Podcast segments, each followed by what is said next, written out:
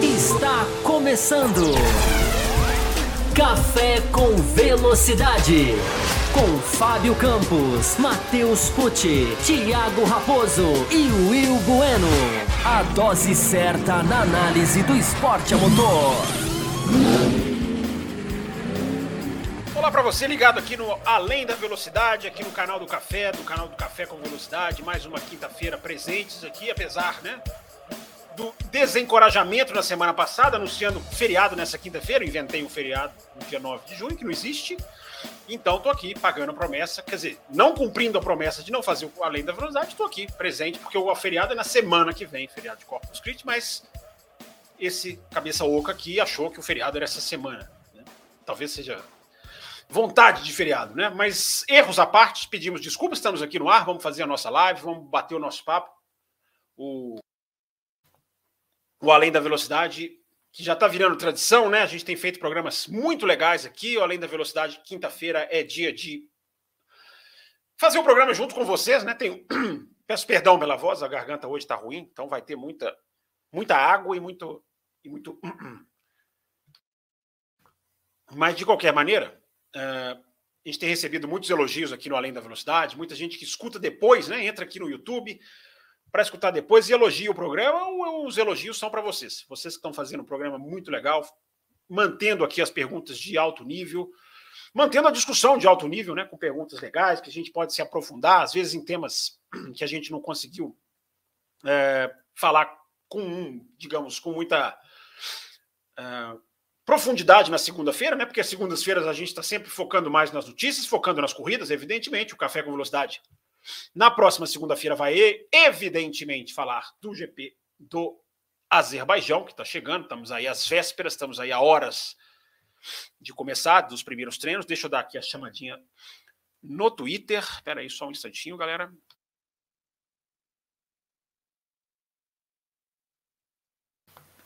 Que a gente já vai aqui fazer. Sempre, né? Sempre me enrolando aqui com essas redes sociais aqui, mas está aqui feita a chamadinha.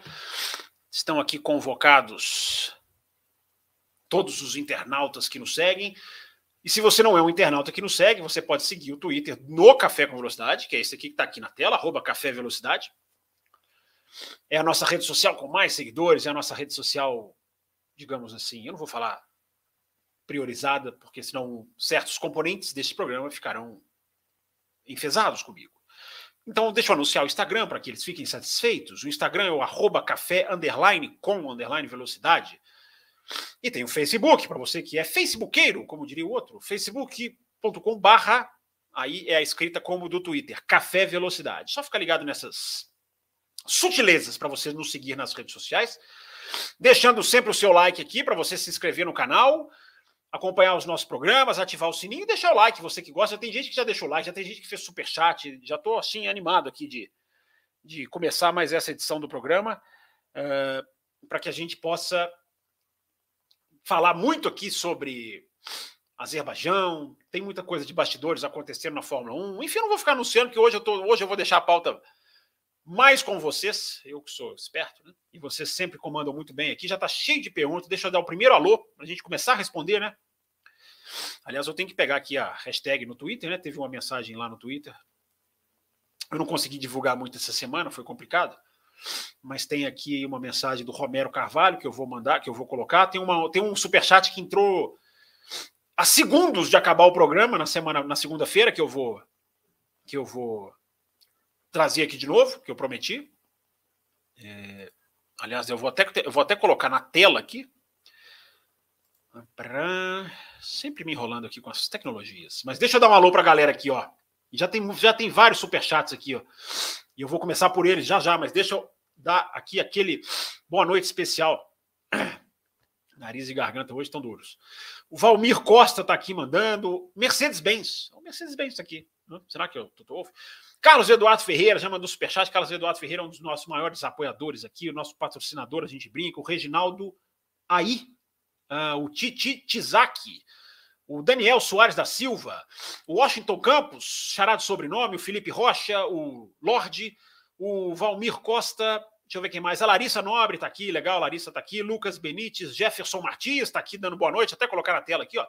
Jefferson Martins, que é membro do nosso canal, como não? Então ele está aqui dando boa noite, colocando a mensagem dele aqui também. Você pode se tornar membro do canal, já já eu falo. Eric Major, chegou cedo hoje, hein, Eric? Isso aí, Valmir Costa, eu que cheguei atrasado. Paulo Jesus Gomes Barroso, Fábio Ribeiro, esse é Xará também. O André Almeida, o. Como é que eu vou falar esse nome aqui, gente? Vamos aqui, ó. Vou até colocar na tela aqui. Como é que eu falo aqui? Essa pessoa, como é que chama? X. Jorge Barbosa, Rafael Jordão, nosso membro do canal aqui também, ó. Já já vou colocar sua mensagem aqui direitinho para a gente ler. Já está aqui um, um teaser. Jonathan Rodrigues, Rafael Mito, Fábio Ribeiro, acho que eu já citei. Leandro Fen está sempre aqui. Márcio Shibazaki, o Márcio Barbosa Zaparoli, que é tuiteiro. O Gorru, ele falou que eu falo o nome dele errado. É Hugo o nome dele. Eu vou chamar de Hugo, viu, o, Gorru? O Gorru sei falar o seu nome, mas é Hugo. Você, você mandou uma mensagem para a gente lá no Café com Velocidade, esclarecendo. A Esther está aqui também, grande Esther, sempre aqui junto com a gente. O Benevenuto Cabral, enfim, gente, muita gente aqui. Acho que eu consegui dar um oi aqui para a maioria de vocês. E a gente já vai começar com as perguntas. Sempre muito bom começar o café já com a galera empolgada, né, já ligada, já falando de Fórmula 1. É, a gente já está quase batendo a meta de superchat, né? Mas eu vou lançar aqui, né? Já vou dar como garantida bater meta hoje, hein? Porque sete superchats, para quem não conhece o Além da Velocidade, a gente tem um programa previsto de uma hora, uma hora e pouquinho de duração. Hoje eu comecei um pouquinho atrasado e recompenso vocês com alguns minutinhos a mais. Mas que pode ser estendido por mais 30, 40 minutos, de acordo com a nossa meta de superchat. Quem está aqui ao vivo, se a gente bater a meta de 7, vou manter a meta em 7, vocês veem que eu tô, vocês veem que eu estou sendo um cara muito muito generoso com vocês, né? Era para estar tá aumentando metas aqui e estou mantendo. E sete superchats a gente estende o programa, sete superchats mandados até ali no finalzinho do tempo regulamentar, não tão finalzinho assim. Boa noite, David, David Fidel. Uh, sete superchats a gente estende a nossa live. A gente já tem quatro aqui, que eu bati o olho aqui, cara. Que eu bati o olho, a gente já tem quatro, então eu estou muito satisfeito aqui que a gente vai conseguir bater. Vou começar a falar de Fórmula 1, que é o que interessa. Vamos lá. Já dei os recadinhos, já botei banner, Tô aqui, tá aqui a mensagem do Superchat, já dei boas-vindas. Você que gosta de jornalismo, análise, crítica e a Fórmula 1 analisada de um jeito não superficial, sem ufanismo, sem patriotismo. Podemos falar do Felipe Drogovic, né? Tanta gente querendo falar desse assunto. Fazer uma análise bem pé no chão aqui. A gente erra, a gente acerta, mas a gente sempre busca fazer uma análise aprofundada. Primeiro gole de água, porque hoje tá complicado.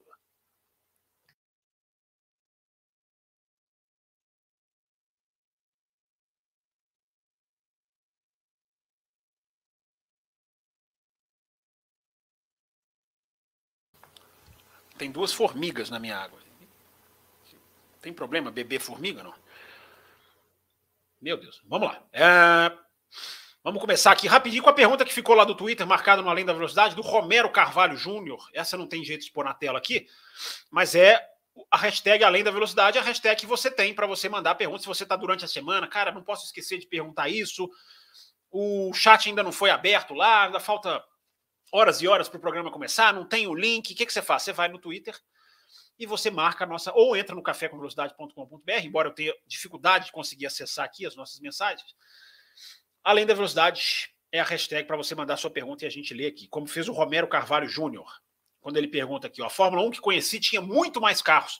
Na verdade, não é uma pergunta, é um comentário, mas sempre o que vocês quiserem mandar pode ser pergunta, comentário, xingamento, tudo mais.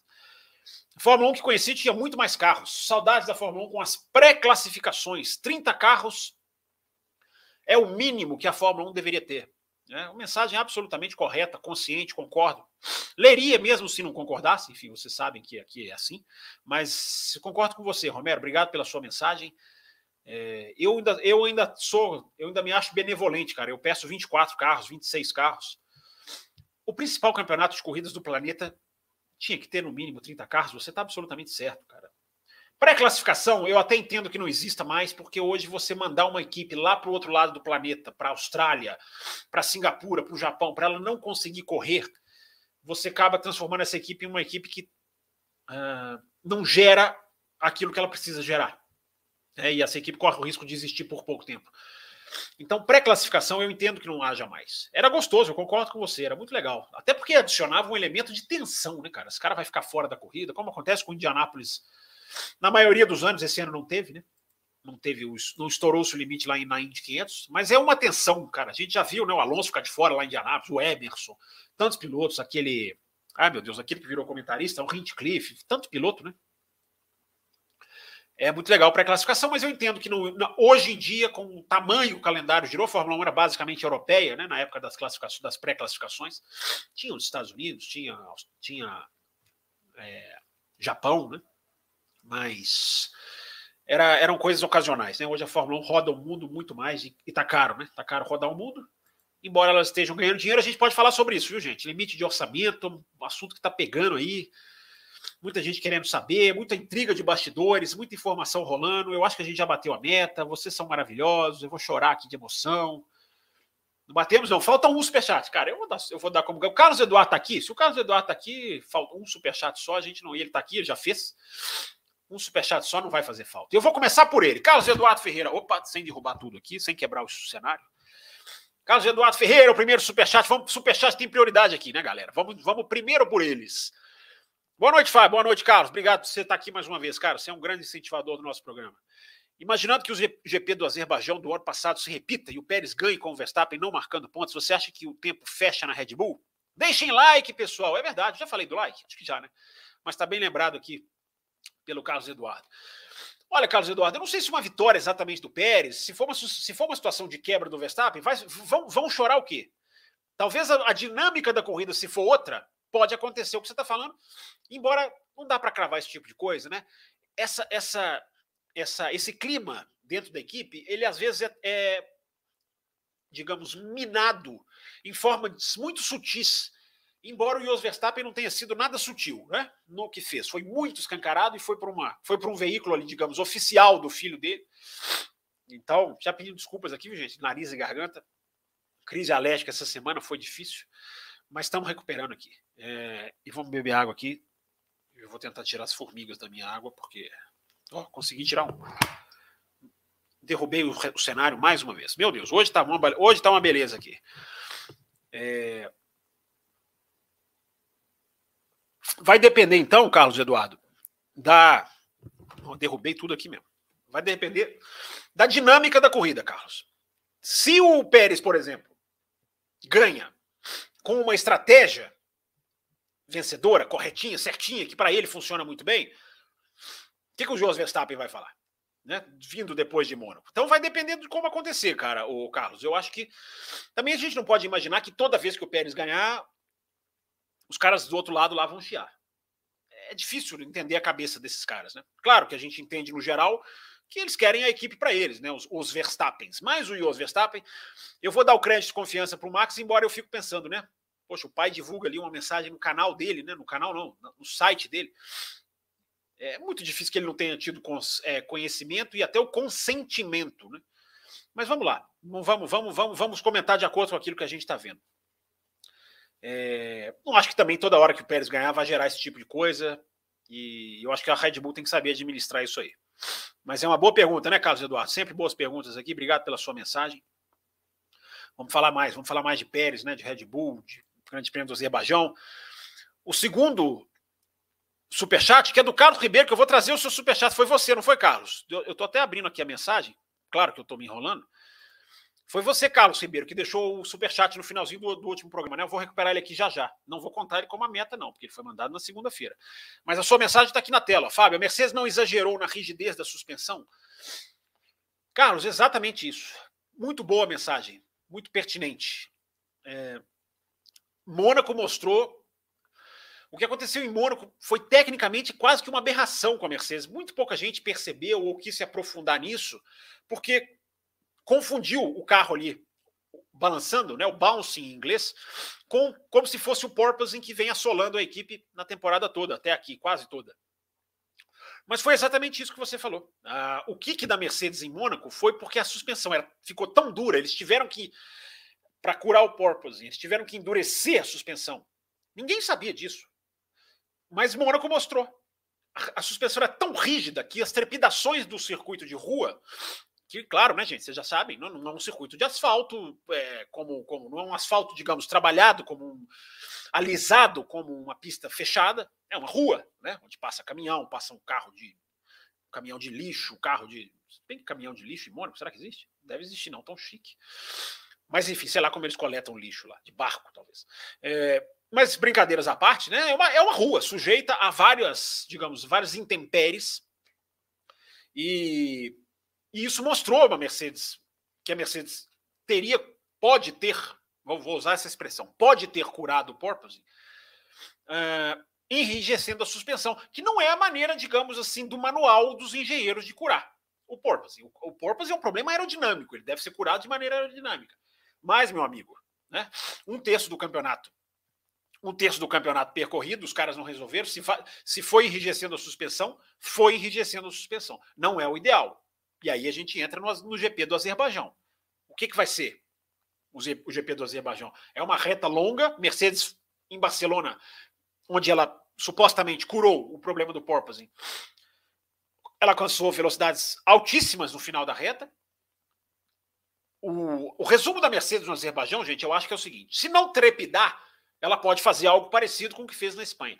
Se ela trepidar, porque é um circuito de rua, é um asfalto mais, digamos, muito mais visualmente para nós que estamos de longe, muito mais plano, mas é um asfalto. É a mesma coisa que eu falei de Mônaco. Está é, sujeito ali a variações de peso de carro, enfim, de situações de rua, de, enfim, recapeamento por outros motivos que não corrida de carro.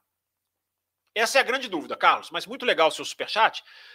Deixa eu aproveitar e trazer o seu superchat da segunda-feira, então, para te responder, cara, porque você mandou no finalzinho do programa, né, cara? Eu acho não é, não é justo, né, não ler. Então, como prometido aqui, uh, deixa eu abrir aqui o seu superchat. Eu vou até tentar colocar na tela aqui. Já já vou dar o recadinho, né, do nosso, do nosso patrocínio que a gente tem aqui no café. Mas deixa eu colocar aqui. Eu, vou, eu começando a querer brincar com essa tecnologia colocar o seu superchat na tela aqui de uma maneira diferente, já que é um superchat que vem, é, digamos, vem de um outro dia. É, onde era para ter colocado. Não deu certo. Enfim. Não deu certo. O Carlos Ribeiro deixou um superchat sobre falando do Lance Stroll. É, perguntando sobre o Lance Stroll ser bom de chuva, né? Porque a gente estava falando aqui no finalzinho, né? Que o Stroll é um piloto bom de chuva. E o Carlos Eduardo Ribeiro, o Carlos Eduardo, não, desculpa, o Carlos Ribeiro é, colocou aqui. Ah, consegui aqui, ó. Consegui colocar na tela. Peraí, tem dois superchats seus na tela. Eu me tô, eu tô me enrolando, vocês já me conhecem.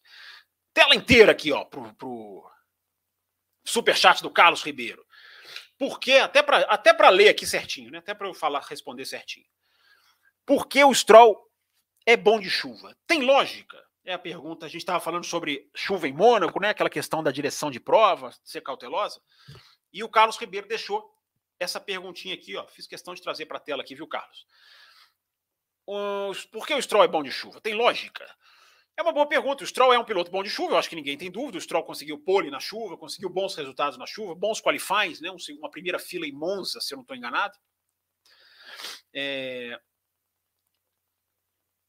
A lógica, Carlos, que eu diria é a seguinte: é, como a chuva muda muito o jeito de pilotagem, muda, muda muito a abordagem, muda muito o acerto do carro, é, o piloto pode, pode existir pilotos, eu acho que o Stroll é um deles, que se dão muito melhor nessa condição, porque o filho, eu estava vendo o Jenson Button falar.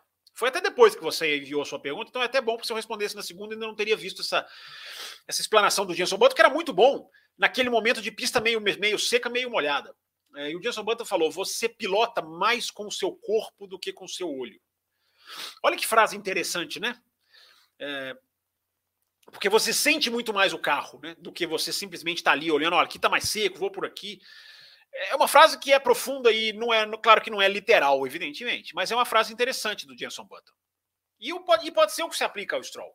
É, Ativa-se uma outra sensibilidade que é uma vantagem dele. O Stroll não é um piloto barbeiro. Né? Ele tem uns acidentes um pouco acima da conta. O problema do Stroll é, é que ele não, tem, não é um cara consistente, não tem velocidade. Todo modo, como ele já chegou, como ele chegou na Fórmula 1, que a gente já falou muito aqui no café. É, mas quando chove, entra em, entra em campo, entra na pista, também é um aspecto psicológico. Às vezes o cara fica mais relaxado, eu me dou bem aqui, eu não tenho nada a perder, eu não sei, a gente não sabe o que, se passa na cabeça do piloto, mas pode haver um aspecto psicológico também. O cara vai mais para tudo ou nada, né? Tem, eu acho que é muito mais claro essa questão técnica que eu falei. O cara é, é um estilo de pilotagem diferente e pista molhada nunca é igual uma a outra. Sempre lembro isso aqui. Mas pode ter, Carlos, até o aspecto psicológico. Obrigado pelo seu superchat. Na segunda a gente não conseguiu responder porque você mandou, a gente estava bem naquele finalzinho. Aliás, finalzinho lamentável, né? Já fui, já fui chamado a atenção aqui no finalzinho, nos últimos segundos do café, na semana da segunda-feira. É... Vou continuar aqui priorizando os superchats. João Carlos Novaes, que não só fez superchat, mas é membro do canal. Esse tem prioridade dupla. Boa, Fábio. André, boa. Gostei do boa, Fábio, porque noite, tarde, dia, né? O cara pode estar ouvindo o programa, assistindo o programa aqui no YouTube em diferentes horários. Andretti largou o verbo em cima do Wolf. Largou o que, que ele falou? Não, não vi, não. Lá, o Andretti falou alguma coisa mais forte do Dr. Wolf. Estava acompanhando as últimas notícias da Andretti hoje. Mas não estou sabendo, não. Manda de novo aí, João Carlos Novaes. Pode ser superchat, mas se não for, não tem problema, não. Manda aí, conta aí o que, que ele falou, porque eu não estou sabendo. Eu já vi ele falar do Toto Wolff, do Toto Wolff está querendo né, não está querendo que a gente entre, porque a gente, a gente teve um quase acordo com a Ferrari e ele não quer mais um. A Ferrari é inimiga política, a Ferrari tem quase tem, tem uma, uma, uma fileira de clientes que dá a ela uma vantagem política. Eu, eu vi o Andretti falar isso do Wolff, mas não foi, não foi agora. Não sei se você está, está se referindo a uma declaração mais recente. É, tem o um superchat aqui do Reginaldo, ele mandou só a contribuição. Obrigado, viu, Reginaldo? Obrigado mesmo aí, cara. Valeu pela, por apoiar aqui o nosso trabalho. O João Carlos Novaes, eu li o dele aqui agora. O Vitor Frutuoso, que também tem prioridade dupla aqui, ó, membro do canal que fazendo superchat. Baku e Canadá, duas pistas de diferentes filosofias. É, diferentes filosofias.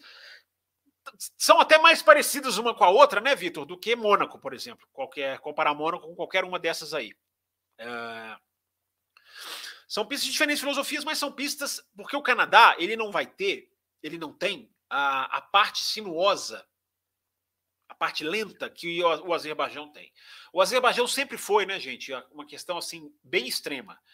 Você tem uma super reta que te incentiva a tirar asa e você tem um trecho lento que te incentiva a colocar asa. Sempre foi uma coisa de escolha. Eu estava relendo análises do ano passado e do ano não retrasado, porque não, não teve no ano retrasado, mas enfim, de anos anteriores, e é muito, é muito interessante como no ano passado Ferrari e Mercedes correram com pouca asa. Lembro até dessa análise feita aqui no café. Até procurei aqui nos meus caderninhos e achei coisas a respeito.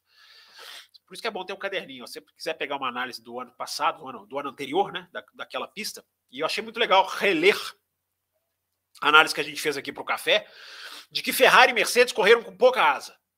Foram muito bem no qualifying. Acho que fizeram até primeira fila. Leclerc foi pole, não sei, não lembro se o Hamilton foi segundo, mas por ali. A Red Bull correu com muita asa. E teve a vantagem do undercut na corrida, porque com muita asa você perde a velocidade da reta, mas você preserva os seus pneus. Esse sempre foi o jogo no Azerbaijão, gente. A análise técnica do Azerbaijão é essa. Só que, porém, todavia, no entanto, contudo, esse ano o carro tem efeito solo. Esse ano, a grande prioridade de downforce está por baixo. Como que isso vai influenciar o jogo? Equipes vão correr mais sem asa do que com, já que o downforce é mais priorizado por baixo do carro? Ou isso não vai interferir? A fórmula pneu continua. Você precisa da asa para preservar o seu pneu. Esse é o grande X dessa questão da corrida em 2022, gente. Análise técnica do Azerbaijão, já feita aqui com 23 minutos de programa. Análise técnica básica, né? Podemos entrar em mais pormenores aqui. É... Mas essa é a grande questão do Azerbaijão. As primeiras fotos, vocês adoram falar de atualizações na quinta-feira, vocês não conseguem esperar a sexta, né? As primeiras fotos mostram várias equipes com asas bem magrinhas, digamos assim, bem pouca asa. Pode ser nessa teoria do que eu estou falando. Com efeito solo, a gente tira um pouco mais de asa porque a parte maior do downforce é gerada embaixo do carro mas isso é um achismo meu, eu não sou engenheiro, eu estou apenas tentando casar a análise técnica do ano passado com a, a nova Fórmula 1. Vamos ver, Vitor Frutuoso, vamos ver. Diferentes filosofias, mas Azerbaijão, digamos assim, é mais 8 ou 80 do que o Canadá. O Canadá vai ser mais ali, tirar a asa e vamos embora. É, claro que não tirar toda a, não é Monza, claro, você precisa ali em algumas curvas, mas não é tão Existem dois caminhos para você fazer tempo no Azerbaijão: ou tirando a asa e priorizando a reta, ou colocando a asa e priorizando a parte sinuosa. As duas dão certo. As duas já deram certo no passado. Posso garantir isso para vocês. Então, gente, vamos ficar de olho nisso aí. Na segunda-feira, evidentemente, eu vou bater nessa tecla, porque eu vou acompanhar isso, eu vou seguir isso, eu vou fazer anotações. E a gente vai ver quem preservou melhor os pneus, porque esse, isso está decidindo a Fórmula 1 2022, como decidia em outros anos, continua. E essa questão também ali da longa reta, das velocidades finais, né, dos trechos. Azerbaijão é uma pista muito legal para observar os trechos, viu, gente? Setor 1, setor 2, setor 3, porque isso fica muito claro. Setor 3 é a reta praticamente só. Dois quilômetros de reta, né, gente? Deixa eu perguntar uma coisa para vocês. Precisa de DRS? Estou caladinho aqui esperando a resposta de vocês. Precisa de DRS uma pista com 2 km de reta? Pelo menos nessa reta, lá na reta entre as curvas 2 e 3? Talvez. Talvez. Precisa de DRS, gente, numa reta de 2 km, num carro que já mostrou que segue o outro de perto? O que, que vai ser essa corrida, hein? Tomara que eu esteja errado de novo. Eu errei em Miami, embora Miami era inédito. Miami a gente nunca tinha visto. Eu achei que Miami seria um festival de DRS. Não foi. Azerbaijão já foi muitas vezes. Eu temo pelo pior. Se é que vocês entendem o que eu estou falando. Espero estar errado. Mais uma vez. Como sempre, diria o outro. Reginaldo fez mais um superchat. Cara, obrigado, Reginaldo. Com, com esse seu é o sexto. Eu acho até que a gente já bateu a meta, porque já piscou a estrelinha aqui. Olha lá, o Carlos Eduardo já mandou outro. Ele não falha. O Carlos Eduardo não falha. O dia que ele não aparecer, não tem não tem live quinta-feira. Muito obrigado a você por dividir esse tempo conosco, nos ensinando sempre. Norris e Gasly seria uma dupla ideal para a McLaren voltar ao topo. Obrigado, Carlos Eduardo, cara. Eu, eu aqui elogio vocês aqui que estão apoiando muito. Vocês abraçaram aqui o, o canal na quinta-feira. É difícil estrear um horário novo, um dia novo e já pegar, e a gente já pegou meio que no tranco. E isso é muito legal da parte de vocês. É... Eu pulei um superchat aqui, gente? Ah, pulei, pulei, pulei. Peraí, eu vou ler esse do Carlos e depois eu vou. Já batemos a meta, vamos ficar aqui uma hora e meia no mínimo, uma hora e quarenta. Uh, se o Raposo estiver aqui, eu estendo até mais do que uma hora e quarenta, só para provocar. Mas vamos lá. Norris e Gasly, eu acho uma dupla bem, bem possível, viu, Carlos? Eu acho bem possível que Norris e Gasly sejam uma dupla da McLaren. Por quê? É, vamos lá, gente. Possível não é provável. Vamos deixar as palavras aqui bem colocadas, porque é aquilo que eu falo. Quinta-feira a gente tem tempo de mastigar muito também. É, Possível não significa provável. É, é apenas possível. Eu acho possível. Se o Ricardo sair, pode ser que aconteça. A McLaren já citou esse, esse, a McLaren já citou os mecanismos de rompimento de contrato. O Ricardo já falou, eu, eu gosto da equipe, mas eu não quero andar em 14. Eu estou vendo muito jornalista bem informado dizer que o Ricardo é quem pode sair da McLaren. Não é a McLaren dispensar o Ricardo. Já vi, já vi dois, três jornalistas falarem sobre isso. É... E a gente tem essa possibilidade, porque o Gasly também uh, pode não querer ficar depois da renovação do Pérez. Então, Carlos, eu acho que a chance de uma dupla Gasly e Norris é possível. A ideal, aí eu já não. Você perguntou ideal, né? Você não perguntou se é possível. Eu estou aqui já tergiversando. É, a ideal eu não diria, mas porque eu acho que tem pilotos melhores que o Gasly. Eu acho que o Gasly eu nunca achei um grande piloto, não. É um bom piloto. Melhorou, evoluiu, avançou. Mas eu nunca, nunca, nunca derreti pelo Gasly, pelo que ele fez nas categorias de base, principalmente. Então não sei se seria ideal, mas pode ser uma boa dupla, sim. Pode ser. Pode ser uma dupla de pilotos rápidos. Pode ser uma dupla muito melhor do que Ricardo e Norris, né? Que é essa, essa grande surpresa que a gente teve aí. Dos dois não tá. Como dupla, né? O Norris está voando. O Norris, é o, o Norris é o injustiçado desse ano, eu acho. É o que o Leclerc foi o ano passado. O Leclerc pela briga no ano passado.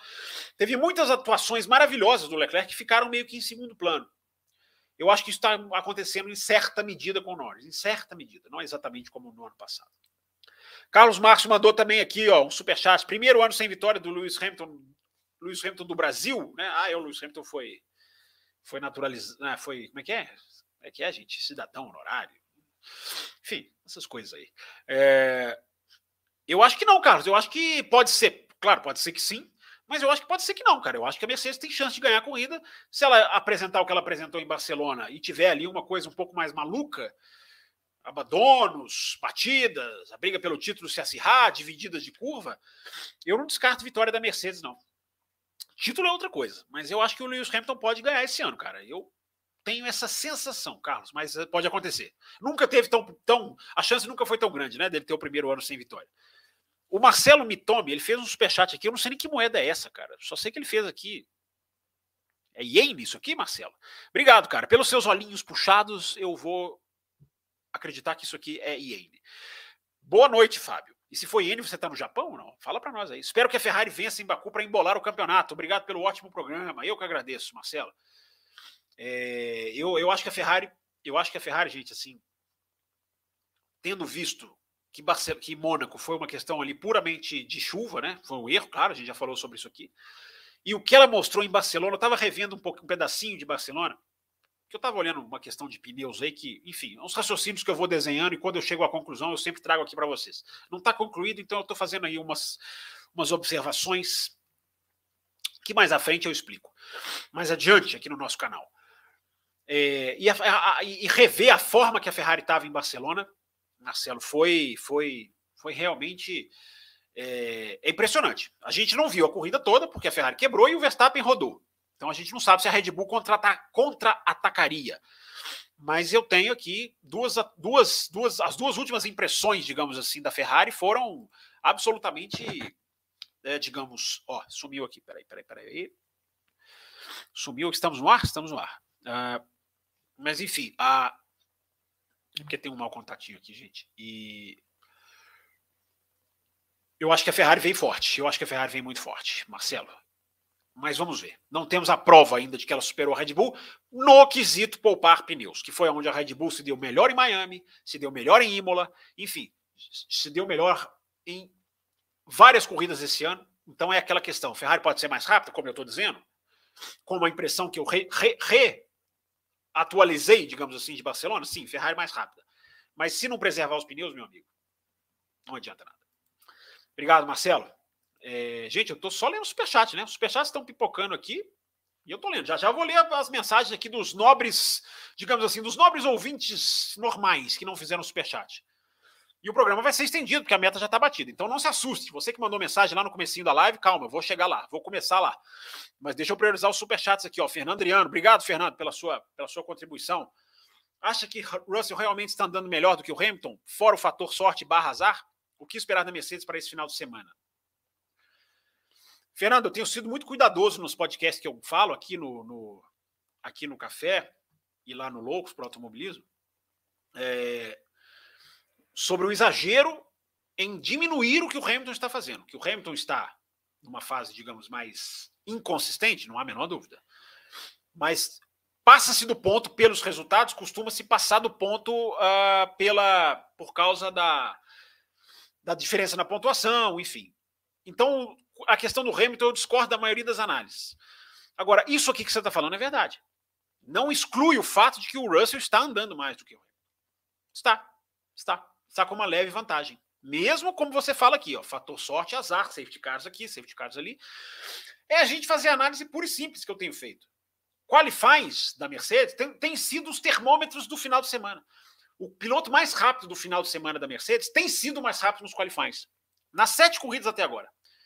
Às vezes pode não acontecer, né? Um erro estratégico ali, o cara não põe o pneu correto, enfim, não aquece corretamente. Eu já falei para vocês e fiquem muito ligados nisso, gente em 2022, a volta de aquecimento do pneu é tão importante quanto a volta cronometrada. Por mais nonsense que isso possa parecer. Por mais nonsense que isso possa parecer. Então, é, é preciso ficar muito de olho nisso, para que, porque é, isso pode definir vários qualifies, e tem definido. Mas na Mercedes, não. A Mercedes tem sido um termômetro. Está 4 a 3 para o Russell em qualify, na análise de velocidade, eu não estou olhando resultado, estou olhando performance, e está 4 a 3 para o Russell nas corridas, nos finais de semana, em que, ele, em, em que a gente pergunta quem foi mais rápido. Então, sim, Fernando, o Russell está andando na minha. Na minha eu, eu acho que não é nem a minha visão, cara. Basta analisar, basta você somar finais de semana. Você vai achar quatro finais de semana em que o Russell se deu melhor e três em que o Hamilton foi, em que o Hamilton foi mais rápido. Só que o, o Russell chegou à frente dele seis finais de semana, se eu não estou enganado. Isso tem enganado muita gente.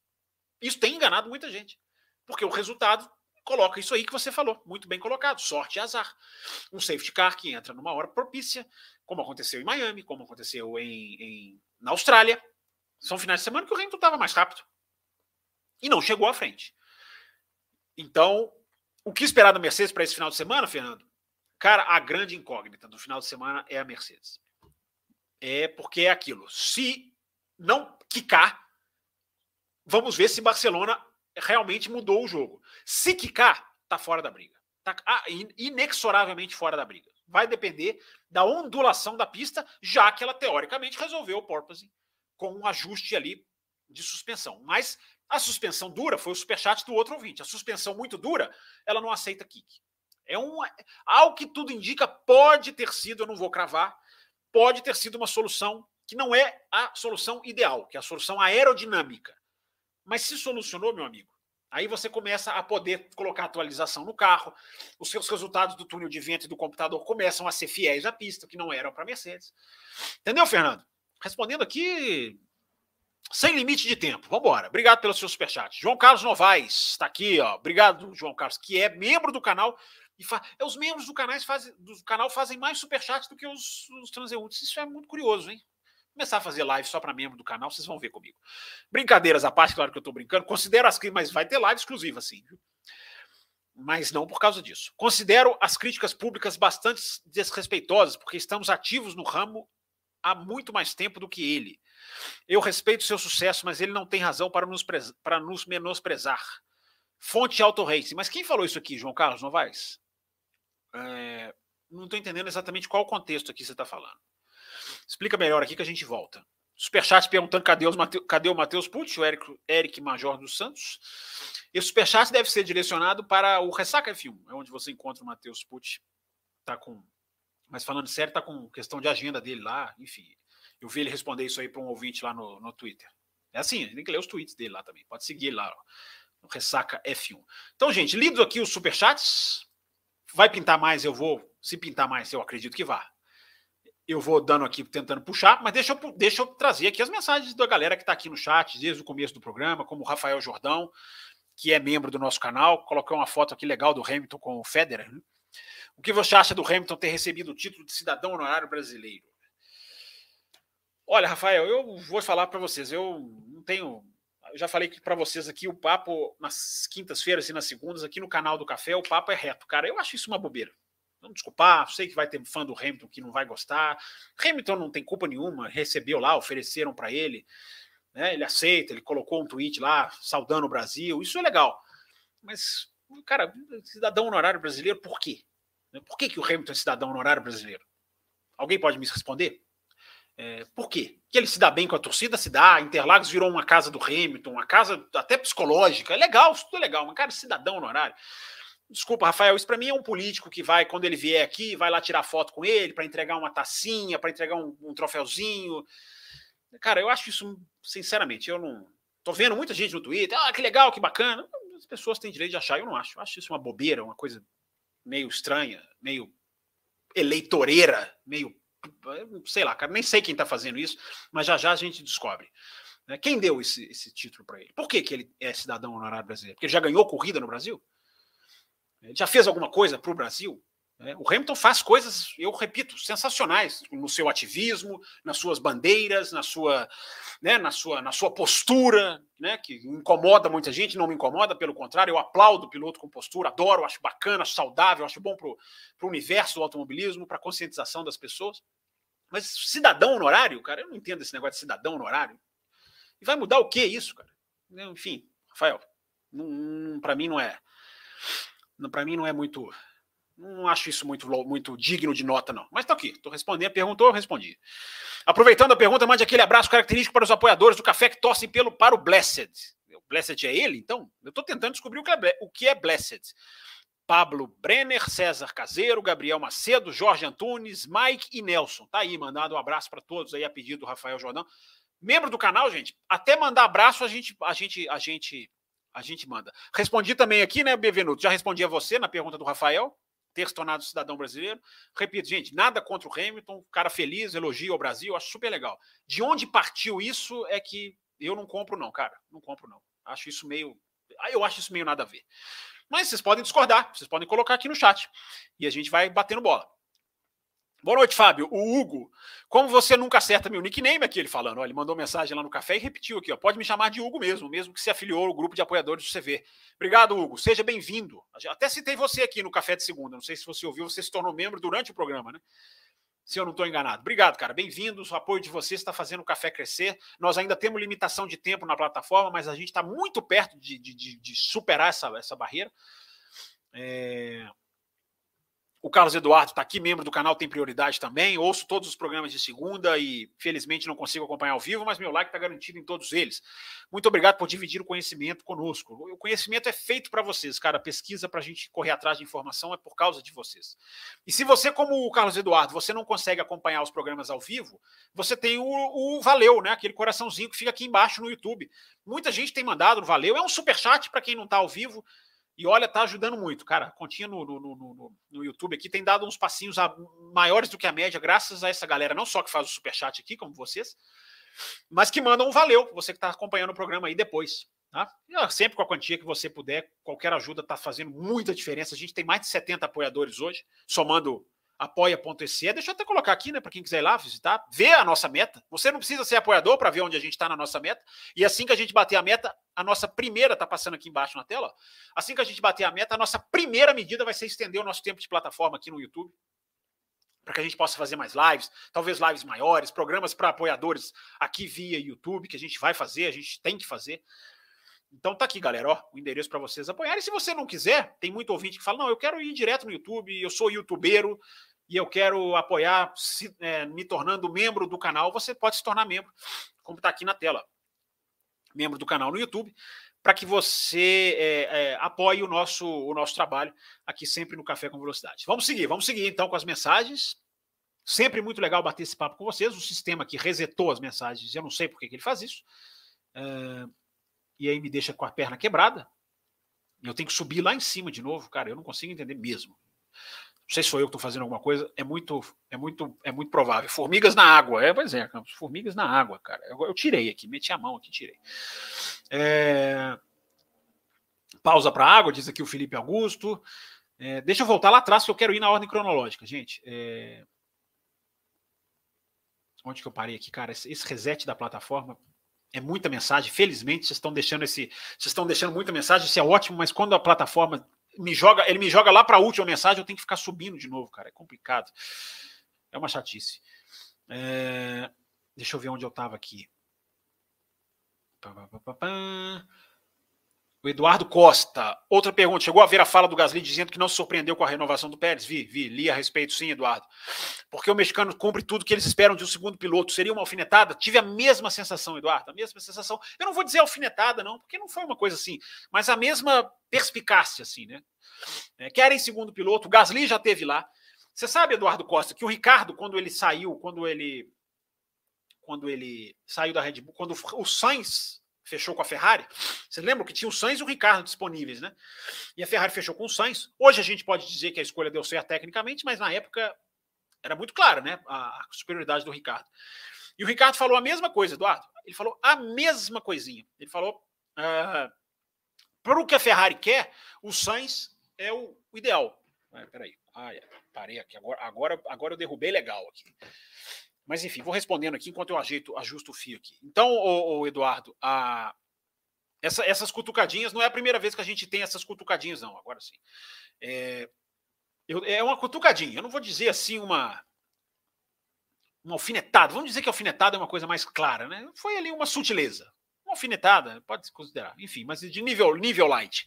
Mas tive a mesma sensação. O Hugo diz aqui, ó, porque os corruptos ditam as regras no nosso país, param de perder o tempo com esse circo de cidadania brasileira para o Lewis Hamilton e levam um patrocínio para Drugo chegar na Fórmula 1 em 2023.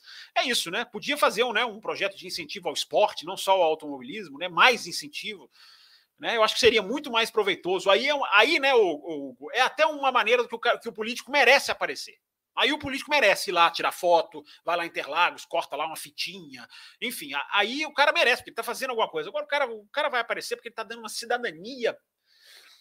O que, que, é isso, gente? O que, que vale cidadania brasileira? O que, que é? O Hamilton pode votar no Brasil? Se puder votar aqui, os caras não vão gostar de quem ele vai votar, não. Os caras que estão no poder aí. Mas, enfim, é... um dia alguém me explica o que, que cidadania tem a ver de, de além de um fator simbólico, uma homenagem. Tá bom, uma homenagem ao Hamilton, legal homenagear, mas enfim, tantas. Quem tem que homenagear o Hamilton é quem, fa... quem o homenageia em Interlagos, né? A torcida vai lá, grita o nome dele, tem uma interação bonita, aquilo é legal, aquilo é bacana. E vai ter gente querendo se aproveitar disso, evidentemente. Uh... O Rafael Mito está aqui, mesmo torcendo para o Pérez, meu, meu coração fala mais alto pela Ferrari. Estou na torcida para o Leclerc, diz aqui o Rafael Mito. Uh, deixa eu ver se eu pulei alguma pergunta, gente. Pulei. Ah, uma pergunta importante aqui do Eduardo Costa. Ó. O que você achou das declarações do novo presidente da FIA sobre o ativismo da geração atual, citando Vettel, Hamilton e Norris?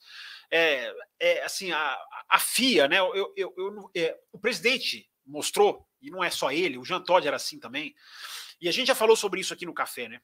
O ativi, como o ativismo incomoda, né, cara? Incomoda a Fórmula 1, é desconfortável. Os caras tiraram a cerimônia pré-corrida, falando que agora vamos passar para as, as ações. Quem comprou aquilo, né? Quem engoliu aquilo, gente? Pô, quem engoliu aquela frase do Dominicali? Não, não vamos ter mais a cerimônia do We Race as One, aquela que os pilotos vão lá, se ajoelham, usam a camisa que querem, fazem ali a sua mensagem, que é importantíssimo, é legal, é bacana, é um jeito de se expressar. Não custa nada, não atrapalha a corrida, não atrapalha ninguém. Mas atrapalha, na verdade atrapalha, né? Atrapalha o presidente da Hungria, atrapalha o ditador da Arábia Saudita, atrapalha o, o, o, o presidente do Azerbaijão, que inclusive é neutro na guerra da Ucrânia, né? muito legal você ser neutro numa guerra, né? Não, pode, pode. Não estou muito, tô muito aí de um lado nem de outro, não. Incomoda esses caras, né? Incomoda esses caras. Então, é, o presidente da FIA, ele é só mais um. A FIA é uma entidade atrasada, velha, arcaica, é, enrijecida, engessada. Você pode usar o adjetivo que você quiser, você tem cinco aqui. E o presidente é mais um termômetro disso. É mais um, entendeu? Eu não vou nem dizer que o cara é árabe e aí por isso ele é mais. O cara é presidente da FIA. Acima de ser, acima do seu país, da sua cultura, ele é presidente da Federação Internacional de Automobilismo. Claro que ele não tem que rasgar as suas visões culturais, digamos assim, socioculturais, mas ele é presidente da FIA. Ele tem que pensar antes dele falar certas coisas. E ele, e ele depois veio se corrigir, né? Acho que nessa quinta-feira mesmo, não, não é bem assim. Mas ele declarou, se incomodou lá com a bicicleta de arco-íris, acho que ele citou bicicleta de arco-íris, né? Eu vou ler a entrevista toda dele, eu não consegui ler ainda não, mas eu vou acompanhar a entrevista toda dele, vou, vou pescar as coisas interessantes para a gente trazer aqui. Isso é material que eu considero de ultra relevância aqui para o nosso, pro nosso, para um podcast como o nosso, né? Que não fala só da, da dividida de, de, de, da pista, enfim, fala muito disso, dá prioridade para isso, porque tem que ser prioridade, mas não se esquece do extra pista, não, das coisas que estão acontecendo fora da, das linhas da Fórmula 1. Leandro Fen Campos, gostaria que você elencasse, por favor, os pontos que fazem de, de Baku ser uma das pistas, uma de suas pistas favoritas no calendário. Boa pergunta, Leandro. Eu já falei isso aqui, né? Para mim é o melhor circuito de rua do mundo. É, é, o melhor circuito de rua que eu já vi, hum, tecnicamente falando. Já falei isso aqui várias vezes, né, Leandro? Então você, como é um cara ligado aqui no nosso trabalho, já entende, já sacou aqui que é uma das minhas favoritas. Eu acho que uma pista de rua de alta é, já é legal por si só. Né? Quem cresceu acompanhando é, Pou, Pou e Mônaco, né? Já, Pou e na França, já viram Pou? É uma pista deliciosa, uma gracinha, uma cidadezinha bacana, pista que corre a Fórmula 3. Quem conhece Pou aqui? Vamos ver quem fala aqui no chat. Mas é um circuito de rua ali super espremido, Mônaco, enfim, as, as corridas de Fórmula 1 dos anos 80 nos Estados Unidos, né? Phoenix, Detroit. Então, circuito de rua de alta, para mim, já é uma que é uma tendência hoje, né? Singapura também entra no, no, estilo antigo, embora seja uma pista moderna, mais moderna, mas é o estilo antigo, né? Pista de rua apertada. É, então, só esse conceito de, de, do Azerbaijão já me, já me agrada. E o desenho, cara, eu acho o desenho da pista muito legal, a reta muito grande. Repito, gente, para que DRS nesta reta? Segunda-feira, espero não precisar falar sobre esse assunto, mas acho que irei, tenho quase certeza que irei. Uh, as duas curvas de alta lá em cima eu acho muito legal, cara. Duas curvas cegas de alta lá em cima. Quando eles vão. Quando eles chegam naquele muro que todo mundo bate, naquela curvinha ali, a curva 15, se eu não estou enganado. Antes dela tem duas curvas de alta, cara. São bem de alta, são cegas. Não são curvas exatamente, assim. São mudanças de direção. Mas são feitas em alta velocidade e de forma totalmente cega. Aquilo me impressiona, cara. Aquilo, eu acho aquilo fascinante. É... E tem a reta oposta lá, né? A reta entre as curvas 2 e 3, que é uma reta grande também. Não é, não é grande como a reta principal, mas se você analisar, ali tem chão, cara. Ali dá para fazer corrida legal.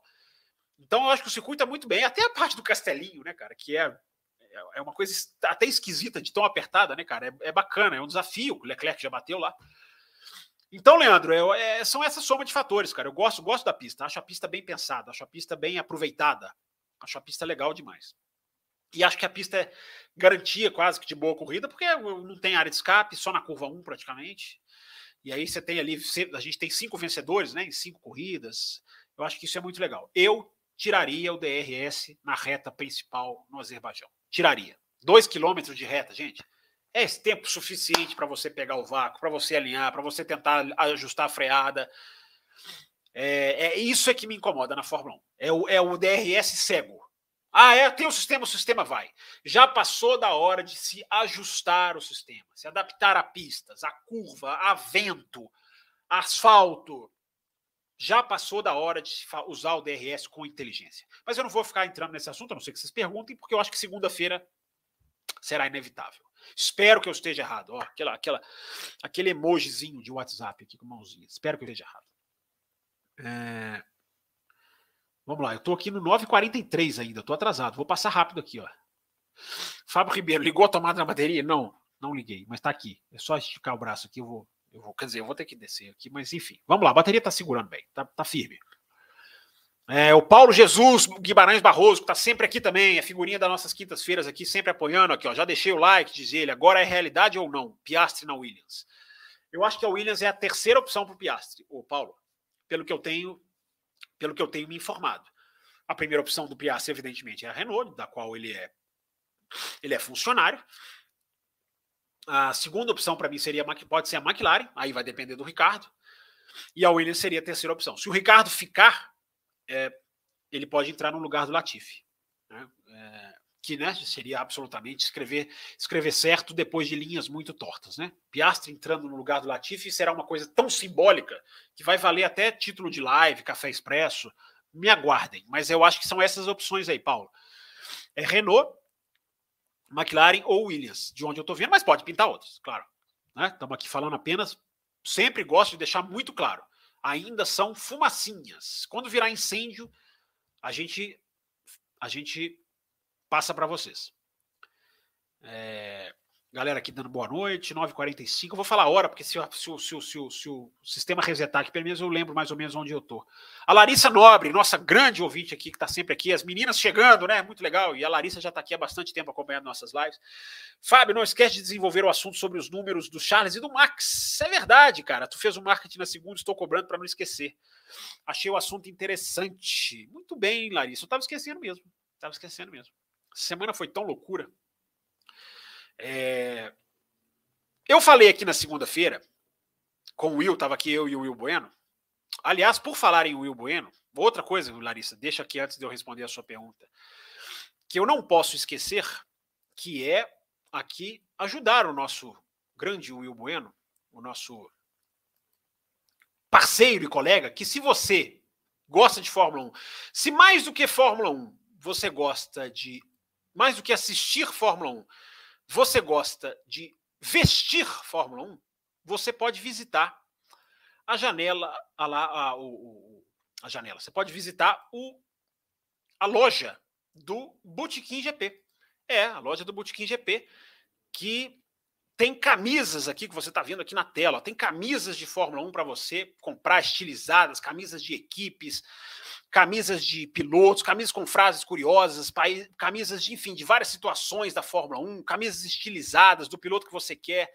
Estão vendo aqui na tela, gente? Você pode usar, inclusive, a o cupom tá aqui no cantinho, recuperando para vocês, olha ali no cantinho embaixo, o cupom além da velocidade, que aí você compra lá a sua camisa, ganha um desconto e você ajuda aqui o além da velocidade, a moral aqui no além da velocidade, no cupom além da velocidade, te dá desconto e você faz com que o Fábio Campos seja reconhecido pelo Will Bueno como um ajudante na sua. Na sua. Mas as camisas são muito legais. Dá uma visitada lá na loja do Botequim GP para que você para que você possa comprar ali e vestir Fórmula 1, né? Tá aqui, eu tô aqui com uma camisa de Fórmula 1 para quem está vendo aqui no programa, tô com uma camisa de Silverstone, você pode comprar camisas semelhantes ou até de outras pistas, de outros pilotos, de outras situações curiosas do mundo da Fórmula 1 lá na, na loja do Botequim GP. Feita essa lembrança, agora vou voltar aqui para a pergunta da nossa querida Larissa, né? Que é para a gente refletir um pouco sobre essa questão da estatística muito curiosa que eu vou repassar para vocês, claro, do, do Leclerc e do, e do Verstappen. O que, que é a estatística curiosa? Leclerc e Verstappen têm 14 poles cada um. Né? E aí, nada mais do que uma coincidência. Para quem não ouviu o programa de segunda, eles têm 14 poles cada um. É, Leclerc e Verstappen. Apesar de que o Verstappen começou na Fórmula 1. Aí já começa as, as nuances, né? O Verstappen começou na Fórmula 1 em 2015, o Leclerc em 2018. Mas 14 poles, cada um, como eu digo, como eu disse, é apenas uma coincidência numérica. O que é curioso é o número de vitórias, quando a gente olha uh, a relação pole por vitória. O Leclerc tem 14 poles e 4 vitórias na Fórmula 1. É uma taxa baixa de conversão. É uma taxa baixa. O Verstappen tem 14 poles e 24 vitórias. É uma taxa muito boa.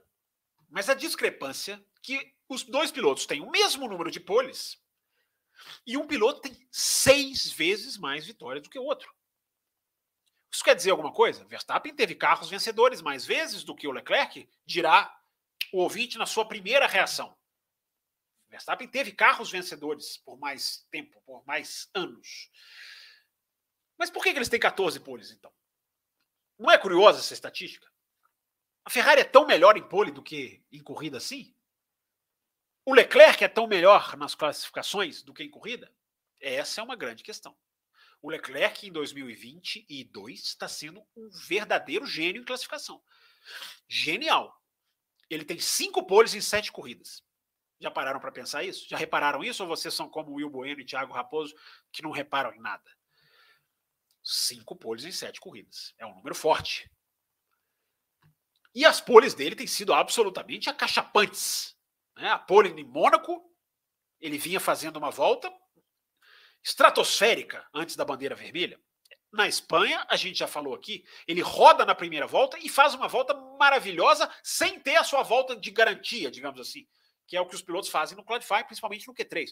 Fazem a primeira volta, dão tudo nela, mas quando vão fazer a segunda, arriscam mais, porque já tem uma volta, digamos assim, na bolsa, no bolso. Na bolsa, no bolso, enfim, como queiram. É... E o Leclerc fez uma pole absolutamente sem nenhuma volta de garantia. Tendo errado, além, desse, além dessa superação psicológica de ir ali e fazer uma volta muito melhor, tendo errado há minutos antes. É...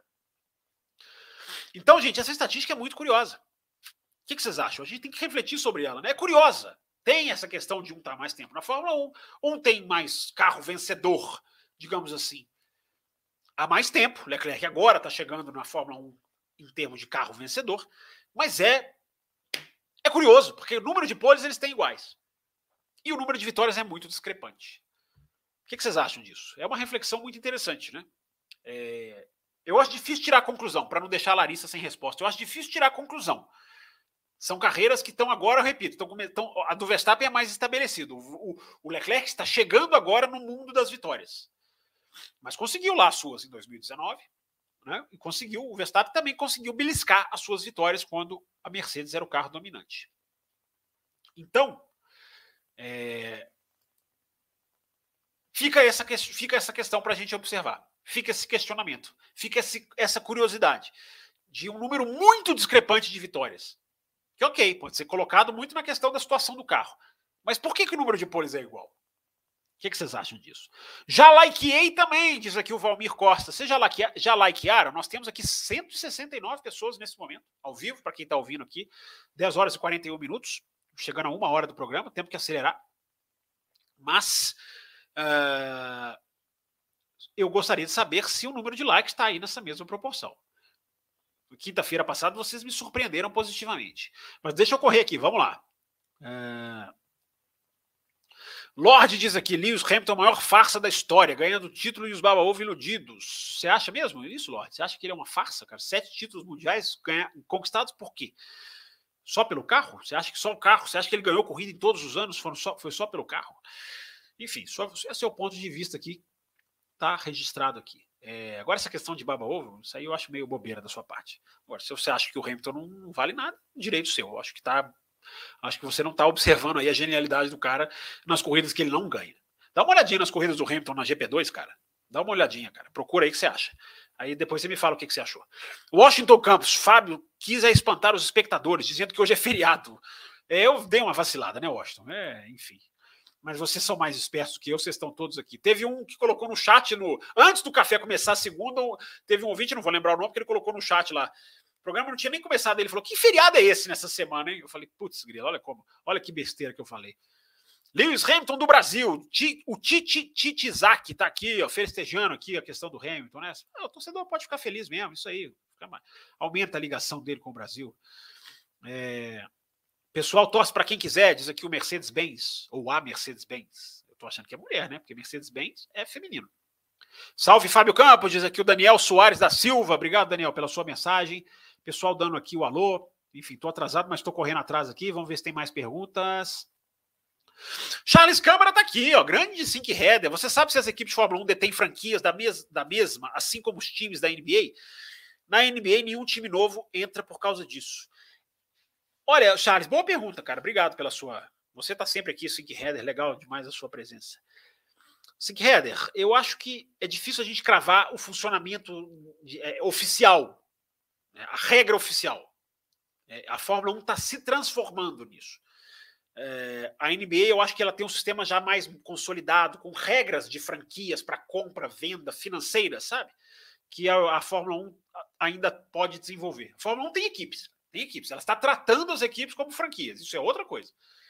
Entendeu? Mas o pormenor da regra, se é que essa foi a sua pergunta, a NBA ela tem os pormenores mais estruturados aprovação de franquias, como uma franquia pode mudar de cidade, é diferente, né? Lá, lá tem isso, né? Na, na Fórmula 1, não. É mais estruturado a NBA, é uma maneira bem superficial de te responder, cara. Entendeu? Mas eu teria que aprender mais sobre a, principalmente da NBA, que eu sou apenas um fã que assisto a bolinha cair na cesta lá. E sou um exímio jogador de basquete. Exímio. Sim, vocês não imaginam como eu joguei bem basquete. E não estou sendo irônico, não. É, Renan Camilo Braga. Fábio, chegou a ver alguma informação confiável da saída do Latifi para a entrada do Piastre? Li algo sobre isso hoje, mas não era de fonte confiável. Eu tenho visto muitos jornalistas citarem a possibilidade. É diferente quando a gente tem a informação. Quando um jornalista, às vezes, a gente consegue, até conversando com ele, pegar que é uma informação. Não há informação, há a especulação. Então, Renan, você acompanha o café aqui, obrigado pela sua pergunta. Eu sou muito cuidadoso, cara, com essa questão de, de, de especulação e de informação. Por isso que eu fiz a definição aqui brincando, né? Ainda é fumacinha. Quando for um fogo, mesmo que o fogo ainda não seja a consolidação da, da, da informação, é diferente. O nível ainda tá, estão citando a possibilidade. Mas é, muitas vezes a citação da possibilidade se converte lá na frente. É, Reginaldo aí, o outro superchat não valeu. Passei para deixar o like, não posso ouvir agora, mas seus superchats contaram, viu, Reginaldo? Para a gente bater a nossa meta aqui. Obrigado, cara. Espero que você ouça depois. Renata Afonso está aqui, palmeirense, segue o verdadeiro líder, tá sempre deixando a sua marquinha do futebol aqui, né, dona Renata? Tá certo, tá certo. Dei colher de chá para você hoje, hein? É, Maicon Gabriel, acha que pela reta cumprida daria certo tirar o bendito DRS? Você mandou essa mensagem já tem um tempinho, né, Maicon? Falei, já citei aqui, acho que já meio que te respondi. Os carros podem ser reféns dele em algumas retas, Michael, mas esse carro é muito melhor. A gente já, já viu, cara. Esse carro é muito melhor para seguir o outro de perto. Então eu acho que eu acho que dá para dá, dá para gente dá para tirar. No Azerbaijão dá para tirar, entendeu? Oh, caminho complicado. Vamos lá. É... Tem gente que paga caro para comer formiga num restaurante famoso aqui de São Paulo, diz o Pablo Brenner. Pablo Brenner é sempre da turma da zoeira, né? William Mello, mas ele é nosso apoiador, então ele tem prioridade aqui. É, o Rafael Jordão também tem. Pergunta ou não tem. Ó. O Amir Nasser disse ao Motorsport que com o renascimento do crescimento, com o crescimento né, da Fórmula 1 em 2021, ele acredita que as equipes vão atrair mais patrocínios e vão precisar menos de pilotos pagantes. Você concorda? O Rafael, tem até um recorte aqui na página do café, eu falando isso na escolha, antes da, da Haas confirmar o Magnussen. Antes do campeonato começar, eu falei a mesma coisa, Rafael. Se você procurar aqui, tá, tem até. Eu não vou nem falar para você ouvir o programa café antes da, do começo da temporada. Tem o um recorte eu falando, a Haas pode se dar o luxo de não contratar um piloto pagante. Está aqui no nosso canal no YouTube, está fácil de você achar. A Haas ainda não tinha anunciado o Magnussen. Para você ver como eu concordo. Não só concordo, como já bati nessa tecla aqui. É, isso já está acontecendo, Rafael.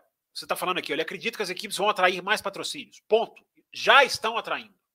Já estão atraindo. Hoje a gente tem muito mais. Pega o carro, cara. Pega o carro hoje uma foto dos carros hoje, das grandes equipes, principalmente, a Haas ainda tem pouco, é verdade.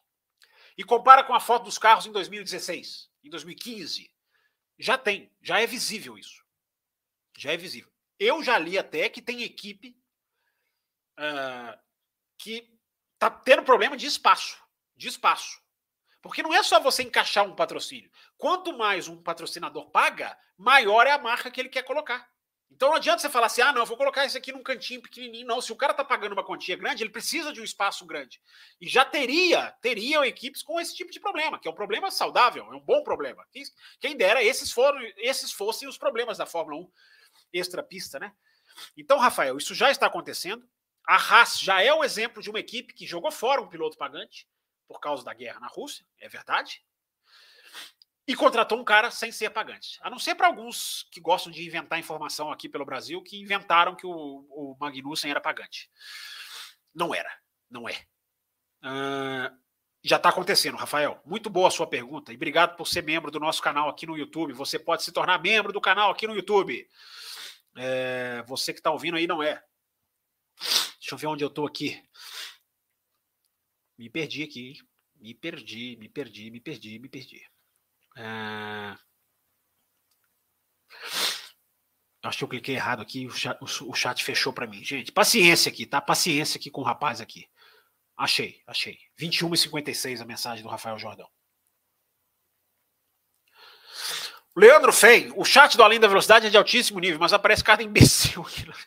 Não, não aparece, não. Né? Aparece muito raro, né? Aparece. Às vezes tem umas pessoas que têm umas, informa umas opiniões que a gente discorda, né? Mas imbecil é uns que aparecem xingando, né? Sem educação, ou, ou, ou, ou desrespeitando né? outras pessoas, outras meninas. De vez em quando aparece mesmo. Mas não, não acho que foi o caso hoje, não. É. Charles Câmara, Sink Header, num cenário com Vettel, Mick e Ricardo. Quer dizer, não acho que foi o cenário hoje, porque eu posso não ter visto, tá? Pelo menos das que eu vi aqui. Pode ter alguma aí que eu não vi. É porque eu tento pegar as perguntas aqui, bater o olho nas perguntas para tentar pegar o máximo de pergunta possível. Num cenário com Vettel, Mick e Ricardo fora no ano que vem, seria mais verossímil pensar em Piastri, Devis e Drogovic? É, Drogovic ainda não, não, não tenho informação. Pensar no cenário a gente pode, Charles, mas eu acho que se Vettel, Mick e Ricardo saírem, não é possível que não vai ter uma vaga para o Piastri. Né? Eu já tenho informação de que ele. Aí já é uma informação de que a McLaren é um possível cenário para ele. Possível. Tá? Não confunda informação como vai acontecer. Mas conversas. Conversas existem da McLaren com a Renault. Existem. Podem confiar que existem. Não quer dizer que vai virar, que vai vingar. A gente nem sabe o que vai acontecer com o Ricardo. Mas, para mim, a primeira opção pelo que eu apurei, a primeira opção do Piastri seria a McLaren. Seria a McLaren. E, e, de, e, depois a possibilidade, a possibilidade da Williams também, negociar com a Renault. Até porque a Williams tem um, uma portinha aberta com a Renault, né? Uma relação de longa data. O Drogovic, cara, a gente pode imaginar, Charles, mas eu não tenho nenhum traço de informação nesse sentido. Washington Campos. Fábio está quebrando e derrubando tudo hoje. Um desastre. Eu já derrubei água, já derrubei o fio, já a câmera está tá, tá piscando aqui, porque eu eu já vi que eu fiz a ligação aqui puxando o cabo, a tomada está desligada, mas a gente está indo, estamos batendo papo com vocês, aos trancos e barrancos, vamos lá. É, pessoal aqui discordando, aquela questão do Hamilton, né?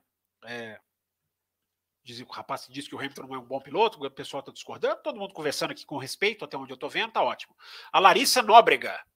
É, Larissa Nobre e Larissa Nóbrega, hein? Eu estou achando muita coincidência, estou achando que alguém tem dois nicks. Enfim, mas Está participando, não interessa. Participe sempre como quiser. Uh, você ia trazer um comentário sobre as diferenças de poles e vitórias, né? Outra Larissa, lembrando o mesmo comentário. Uh, que coincidência, né? Larissa Nóbrega, obrigado. Eu já, eu já falei ela aqui um pouquinho, fiz aqui o questionamento. Continuo em busca de uma conclusão para a disparidade de estatísticas pole-vitórias entre Leclerc e Verstappen. Uma hora e oito já, cara. Vocês falam demais, cara. Vocês não são fáceis. Pausa para água.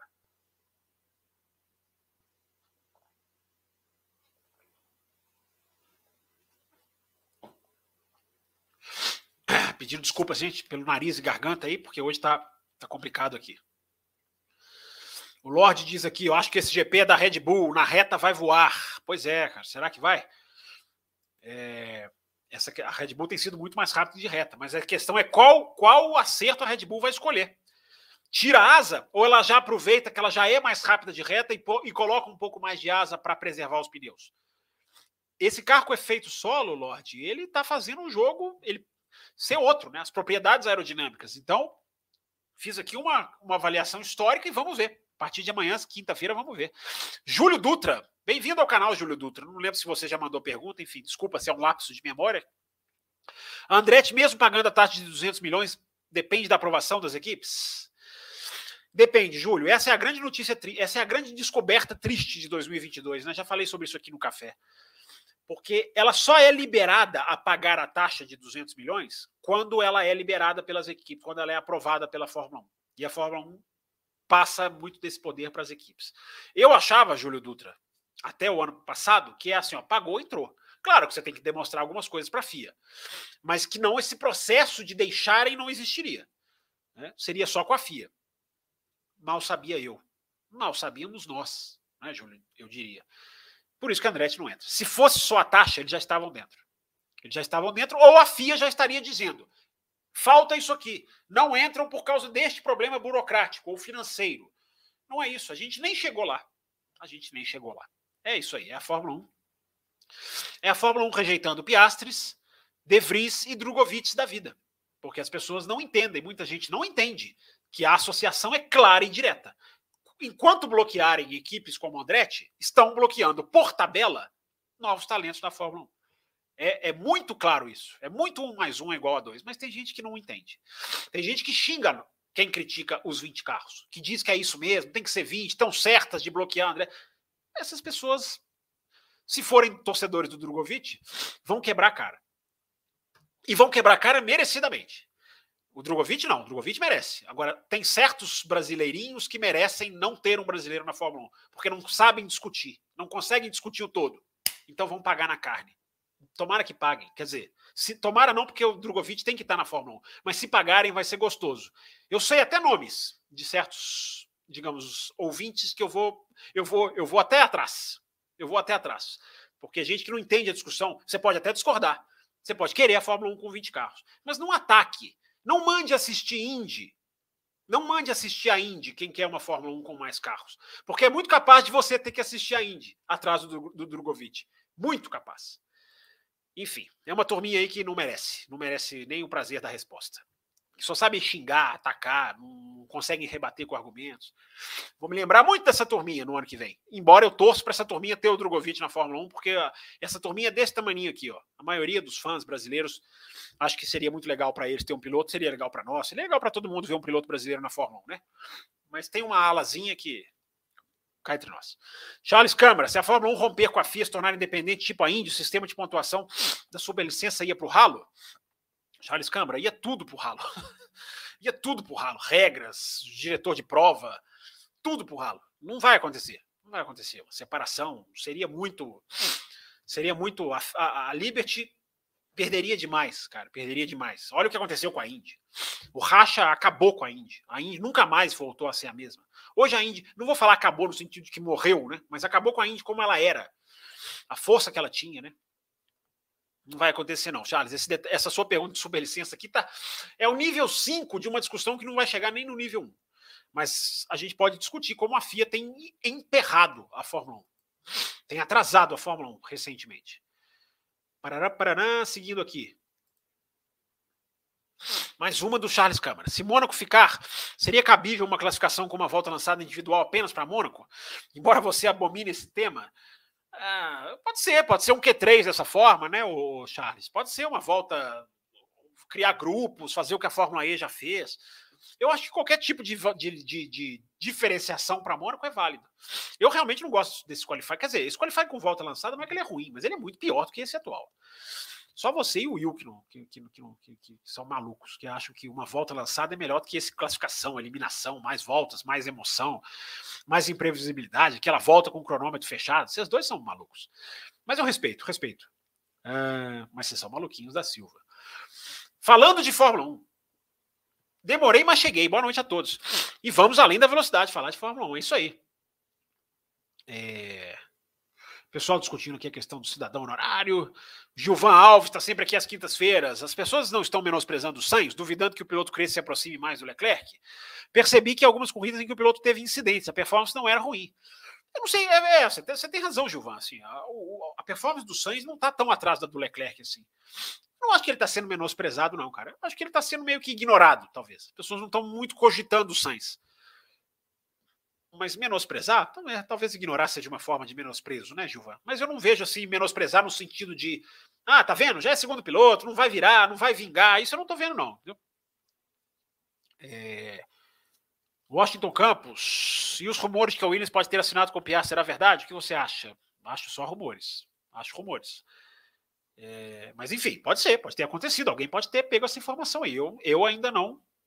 Eu não, não tenho essa informação. Mas, enfim, não sei de onde ela vem. É, depende de onde ela vier.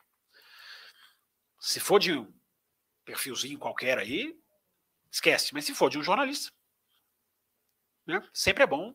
É, cada um tem os seus jornalistas, né? Que confiam, não confiam, enfim. Depende de onde vem a informação. Eu não tenho essa informação, não, cara, nem perto. Sobre os compostos escolhidos para esse fim de semana, será que a gama disponibilizada será a mesma gama disponibilizada no ano passado? É, o Will, a gente conversou que eu e o Will, segunda-feira, é, são os mais macios, né? C5, C4 e C3.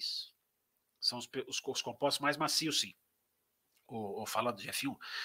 É, mas os pneus são diferentes, gente. São completamente diferentes esse ano. É o aro 13, é o aro 18, enfim. Composição da borracha é diferente. Completamente diferentes, pode até não ser, mas bastante diferentes. É, o pessoal está querendo aposentar o Ricardo, diz aqui o João Carlos Novaes. Acho que ele anda em um inferno astral passageiro. Que, e você acha que ele se recupera, Fábio? É difícil, né, prever, né, João Carlos? Eu acho assim, talento ele tem, mas são dois anos com dois carros muito diferentes que o cara não consegue virar, né, cara? Cara não consegue emplacar boas performances. Então, eu não tenho muita esperança, não, cara. Pode acontecer, pode acontecer, mas são muitas corridas já lá atrás, cara. Será que vai achar o problema? Sim. Será que é uma coisa de um clique? Se fosse, eu acho que já teria achado, né? É toda aquela questão da pilotagem, da freada, enfim, de casar com o carro, né? Eu não tenho esperança, não, João Carlos, mas ficaria muito surpreso e positivamente surpreso se o Ricardo começasse a andar ali mais perto do Norris. É... Fora Wolf, diz aqui o Lorde. Enquete, diz aqui o Extremos. Qual posição que Hamilton e Russell vão chegar no final da corrida em Baku? Para vocês responderem aí, ó. Star Fox, abraços, abraços, Star Fox. É... Vamos continuar aqui, trazendo aqui as perguntinhas. Já estamos com uma hora e 16, hein, cara? Como o tempo voa, hein? Pessoal discutindo aqui no chat. Tem superchat chegando, vou chegar lá, já já vou chegar lá, só para eu não me perder aqui. Se não tiver DRS, o Marcos reclama. É verdade, Pablo Brenner, é verdade. Ele tem vociferado, né? Que precisa muito. Thales Vinícius, não precisa. Obrigado, Thales, pela sua participação. Felipe Rocha, não acho, acho que é do DRS, né? Felipe Rocha, definitivamente não. Vitor Frutuoso, não precisa de DRS. É isso aí, galera, concordo. Eu falei aqui, é dois quilômetros de reta, você vai precisar de DRS, não vejo o menor sentido. Dava para já começar a diminuir, né? Fazer ali um trecho espremidinho ou tirar, dava para fazer isso já, cara. Impressionante como os caras não não confiam, né, cara? Não precisa de DRS, não, diz aqui o Xará. É... Pulou alguns superchats, diz aqui o Vitor Frutuoso. Pulei? Peraí, ué. Não. Pulei não. Tô indo, na, ah, tô indo na sequência cronológica. Tem superchat que eu ainda não li, mas não pulei não, Vitor. Mas fica de olho aí. Se eu pular, se eu pular, me avisa. Deixa, deixa eu só ler todos os que restam, porque chegaram novos. Né? É... Uh, o Thiago Santos diz aqui que o ativismo do Hamilton é agradar os idiotas e ganhar muito dinheiro com isso. Impressionante como o ativismo do cara incomoda as pessoas, gente. Impressionante. Agradar os idiotas. Ele quer, ele quer agradar quem, meu amigo? Ele está desagradando o poder estabelecido, ele desagrada os chefes da Fórmula 1. Impressionante como tem pessoa que não abre a cabeça, né, cara? O ativismo incomoda, né, cara? Impressionante, impressionante. É, mas enfim, tá aí, registrado sua opinião. Você tem direito. É... Pará, deixa eu voltar aqui onde eu estava. É, voltei aqui. Bora. Deixa eu ver aqui. Júlio Dutra, Fábio Andretti. Ah, não, já li esse aqui, né? Da Andretti pagando a taxa. Hum... Comatora Brasil está aqui. Olá, comatora, bem-vinda de novo. Você está sempre aqui né, com a gente. Agora que o Hamilton recebeu o título de cidadão honorário brasileiro, significa que o Brasil tem mais sete títulos. Pode ter sido isso aí, comatora. Boa, bem lembrado. Vamos dar cidadania honorária para esse cara que a gente se, a gente se, a gente se diz campeão, a gente se diz na Fórmula 1, né? É boa, gostei. Bem, ironia, ironia fina, gosto disso. Boa, comatora. É, Marco Gabriel falando aqui, ó, Leandro, o Veto também já ganhou o título Interlagos, tem, tem que dar cidadania para ele também. É verdade, bem colocado. Larissa Nóbrega está aqui, né? Larissa Nóbrega e Larissa Nóbrega, para mim, são irmãs gêmeas. Nishan Capude, grande, chegando, Nishan Capude, figurinha carimbada lá no Auto Racing, está aqui também, legal, gente fina, ligado em Fórmula 1, sempre na boa discussão. Pessoal discutindo aqui essa questão da cidadania, vocês gostaram do tema. É... O Falação GP coloca aqui uma coisa que é verdade, que é, o campeonato está bem agitado. Tendo em vista o histórico de Baku, a corrida promete muito, concordo concordo. Acho que a corrida vai ser, vai ser, vai ser bacana, tensa. Né? Há equilíbrio de forças entre Ferrari e Red Bull. Será que a Mercedes vai se meter ali? E, se, mesmo se não for isso, o circuito favorece safety car, né, cara? Isso aí, concordo com você. Falação GP, gostei do nome também. Falando de F1, Falação GP, enfim. É, o pessoal consegue discutindo aqui a questão da cidadania, pode discutir. O pessoal aqui discutindo uma boa. É, emitindo aqui as suas opiniões. Cheguei atrasado, mas estamos juntos, diz aqui o Marcelo Davi. Isso aí, cara. Eu também cheguei atrasado, Marcelo Davi, não vou dar bronca em você, não. Tem super chat aqui, ó, do Matheus Deodato. Boa noite, Fábio, acompanhando aqui as suas análises. Obrigado, Matheus. Legal, cara. Legal que você está aí acompanhando as análises. Bem-vindo e fica sempre ligado aí. A audiência de vocês está sendo muito boa. Estamos tendo, assim, uma audiência crescente, cara. Estamos muito empolgados por isso. Obrigado aí a vocês. É... Deixa eu ver se tem mais perguntas aqui. Muita gente conversando aqui entre eles. É, uma pergunta aqui do Reginaldo Torres. Ó. O que o Brasil fez pela carreira do Hamilton? Uma boa pergunta. Uma boa pergunta. Uma boa pergunta. Né? Se o Hamilton tivesse, sei lá, feito, várias corridas de kart aqui no Brasil, né? sei lá, uma coisa assim. Uma boa pergunta. É isso aí, gente. O papel aqui é esse mesmo, galera. Questionar. Vocês podem concordar, podem discordar. Ninguém aqui tem que pensar igual. Mas é isso aí, o questionamento é interessante. Mais um colocado aqui no chat. Né? É...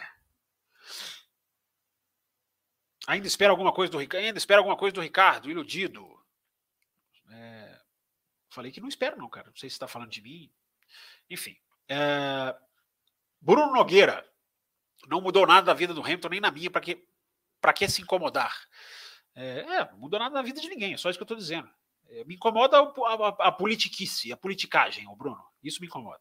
Mas enfim podemos discordar. O, o, o Bonito, que eu só leio o segundo nome dele, também acho meio nada a ver esse negócio do Hamilton, diz ele aqui, ó, colocando aqui a mensagem dele na tela. Uh, o Val, Val, Valder Jansen está aqui também, discutindo aqui no chat essa questão da cidadania. É, Vamos ver aqui se tem pergunta. O Kleber Barros, estou triste com a situação do Ricardo Campos. Qual, qual equipe indicaria para o Ricardo se reerguer? Uma Aston, uma Williams, ou sai da Fórmula 1 e vai para outra categoria? Não, eu acho que sair da Fórmula 1 seria meio extremo, né, cara? Eu acho que ele pode tentar a vida em outra equipe, sim. Pode ser que ele não tenha vaga, né? E essas duas que você citou aqui, qualquer cara, mudança de ares. Mudança de ares pode ser, e quando eu digo de ares, não é nem a questão do ambiente, né? É a mudança do carro. É mudança de projeto, pegar um outro, um outro carro com uma outra característica. É, eu acho que a Aston seria melhor que a Williams, porque a Aston é mais promissora do que a Williams, né? Mas se a questão é mudança de, de, de, pegar um equipamento diferente, qualquer equipe eu acho que seria, poderia ser melhor para ele. Agora, o cara se deu mal com o carro de 2021 e com o carro de 2022, né? Não há garantia nenhuma de que ele vá mudar de equipe e vá resolver o problema dele. Mas tem que tentar. Concordo com você. Acho que sair da Fórmula 1 se não tiver vaga, vai, aí sai, vai para outro lugar. Mas eu acho que ele ainda tem suco para ser espremido na Fórmula 1. Falar em suco espremido, pausa para água.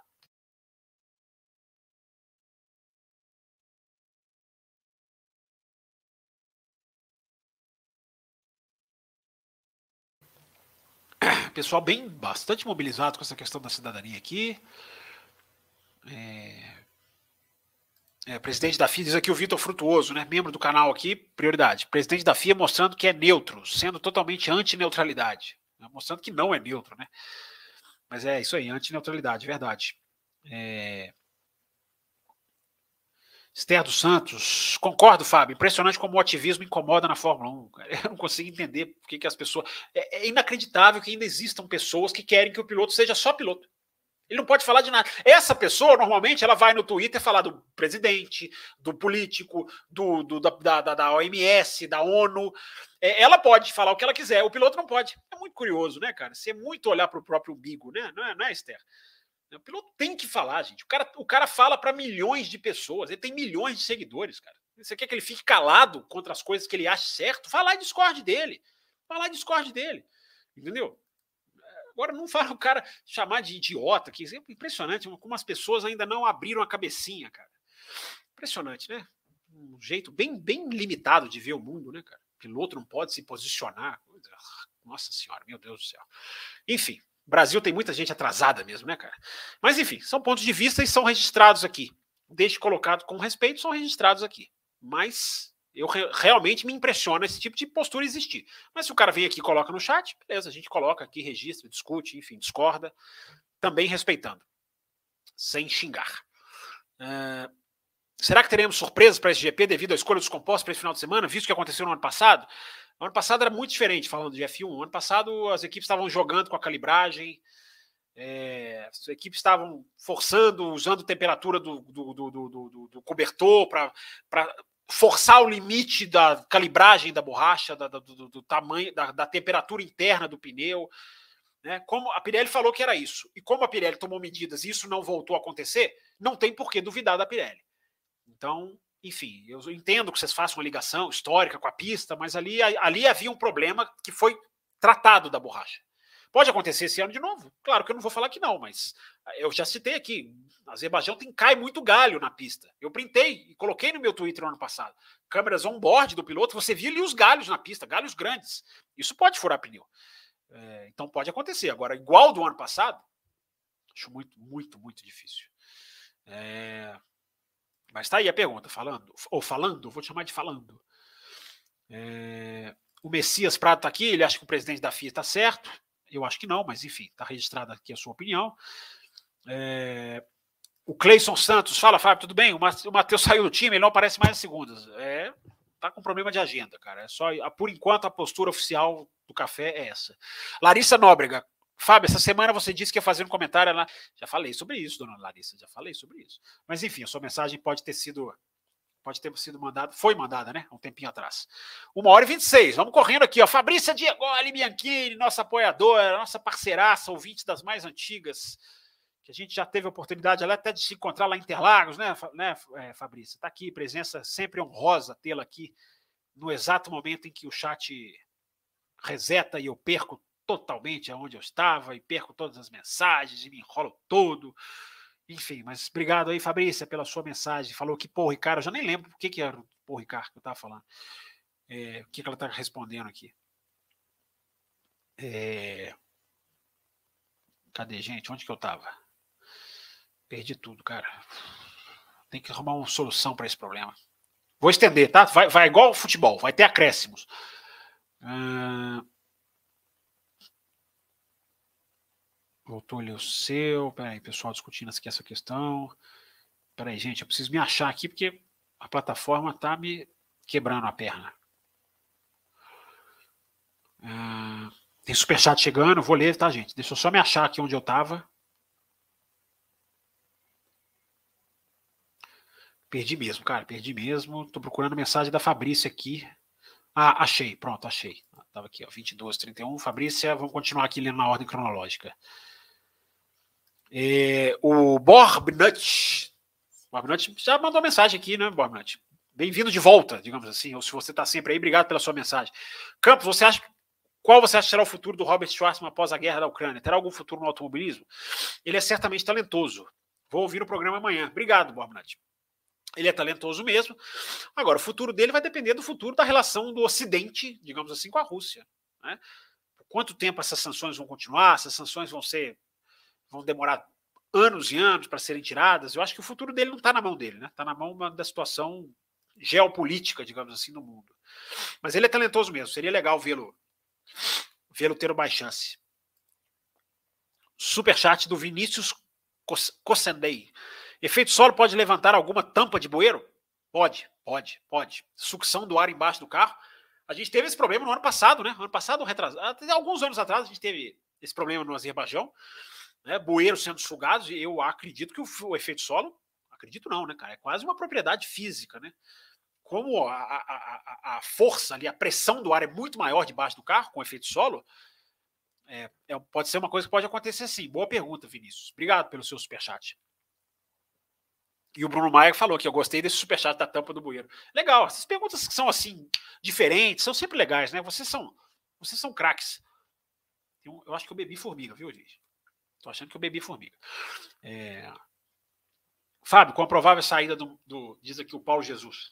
Provável saída do Ricardo na, da McLaren, qual dessas opções seria melhor? Gasly, Pato Ward ou Colton Herta?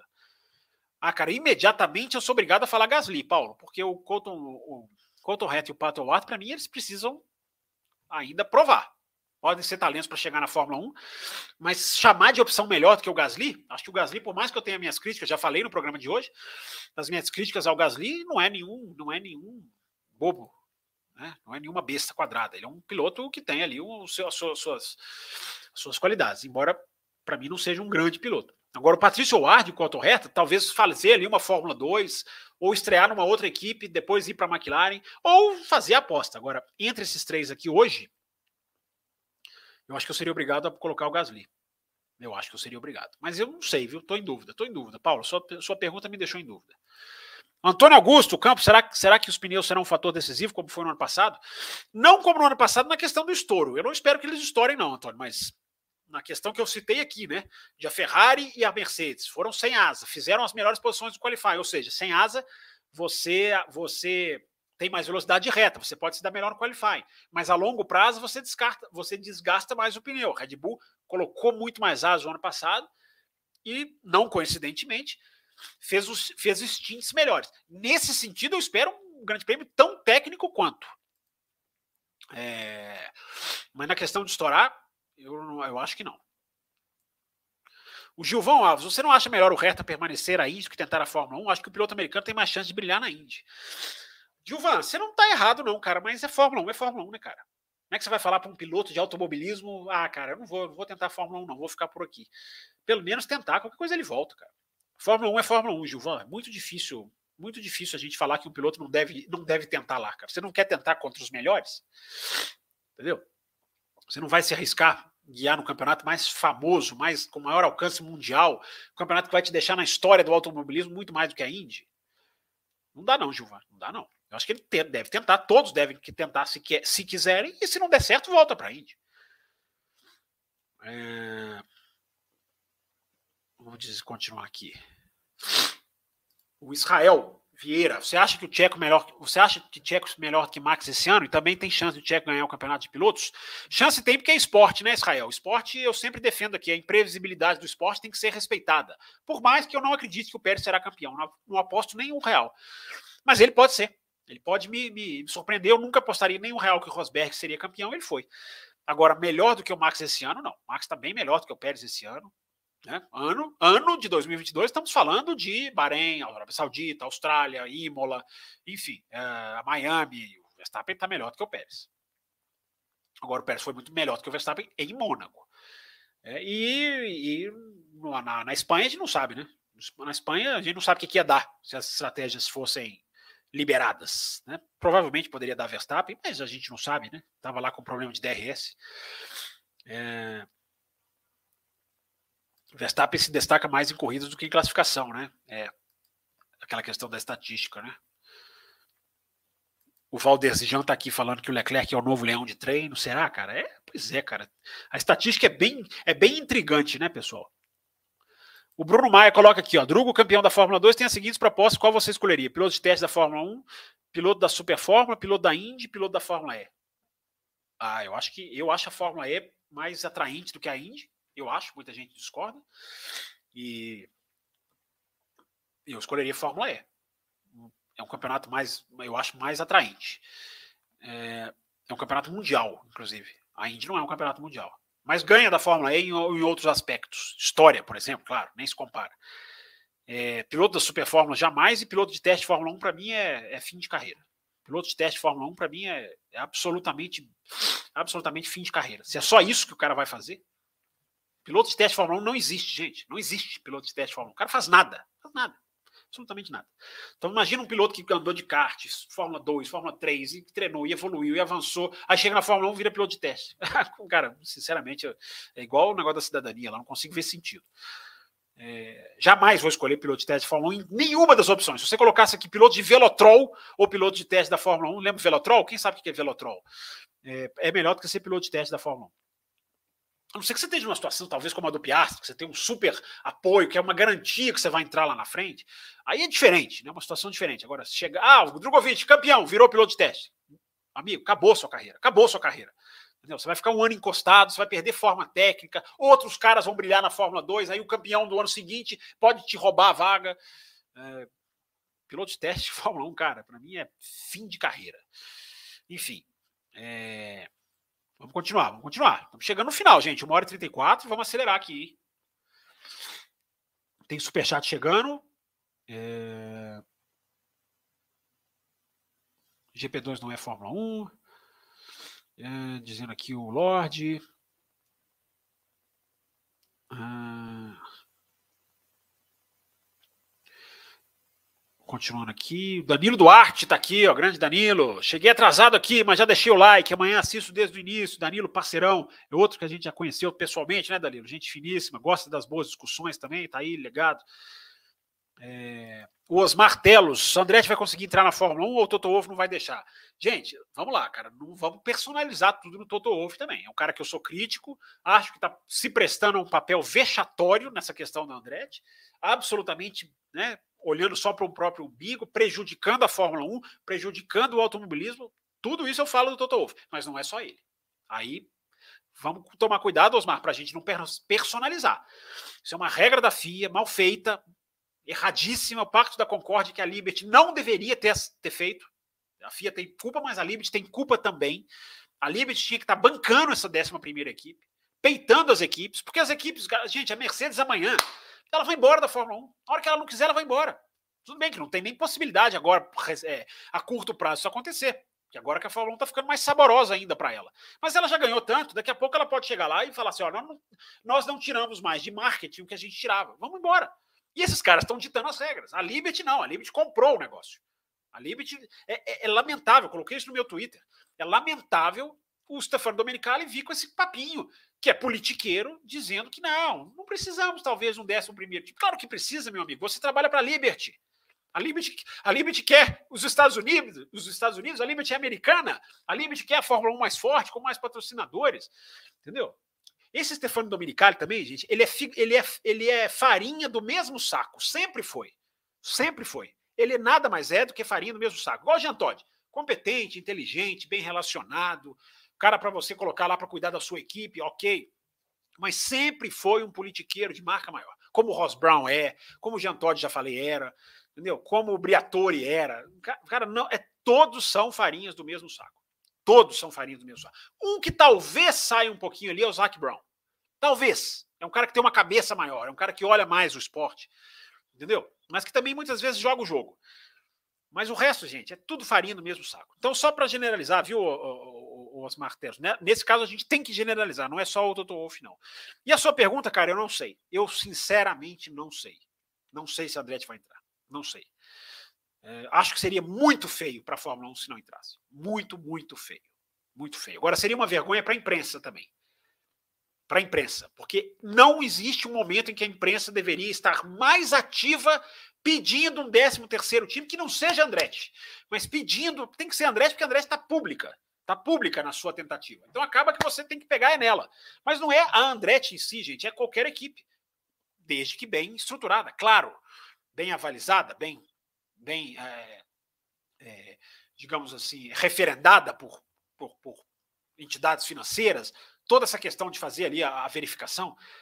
Mas a imprensa tinha que estar agora batendo nessa tecla. Cara. A imprensa está deixando a, a Fórmula 1 fazer o jogo exatamente que ela quer. Deixa esquecer.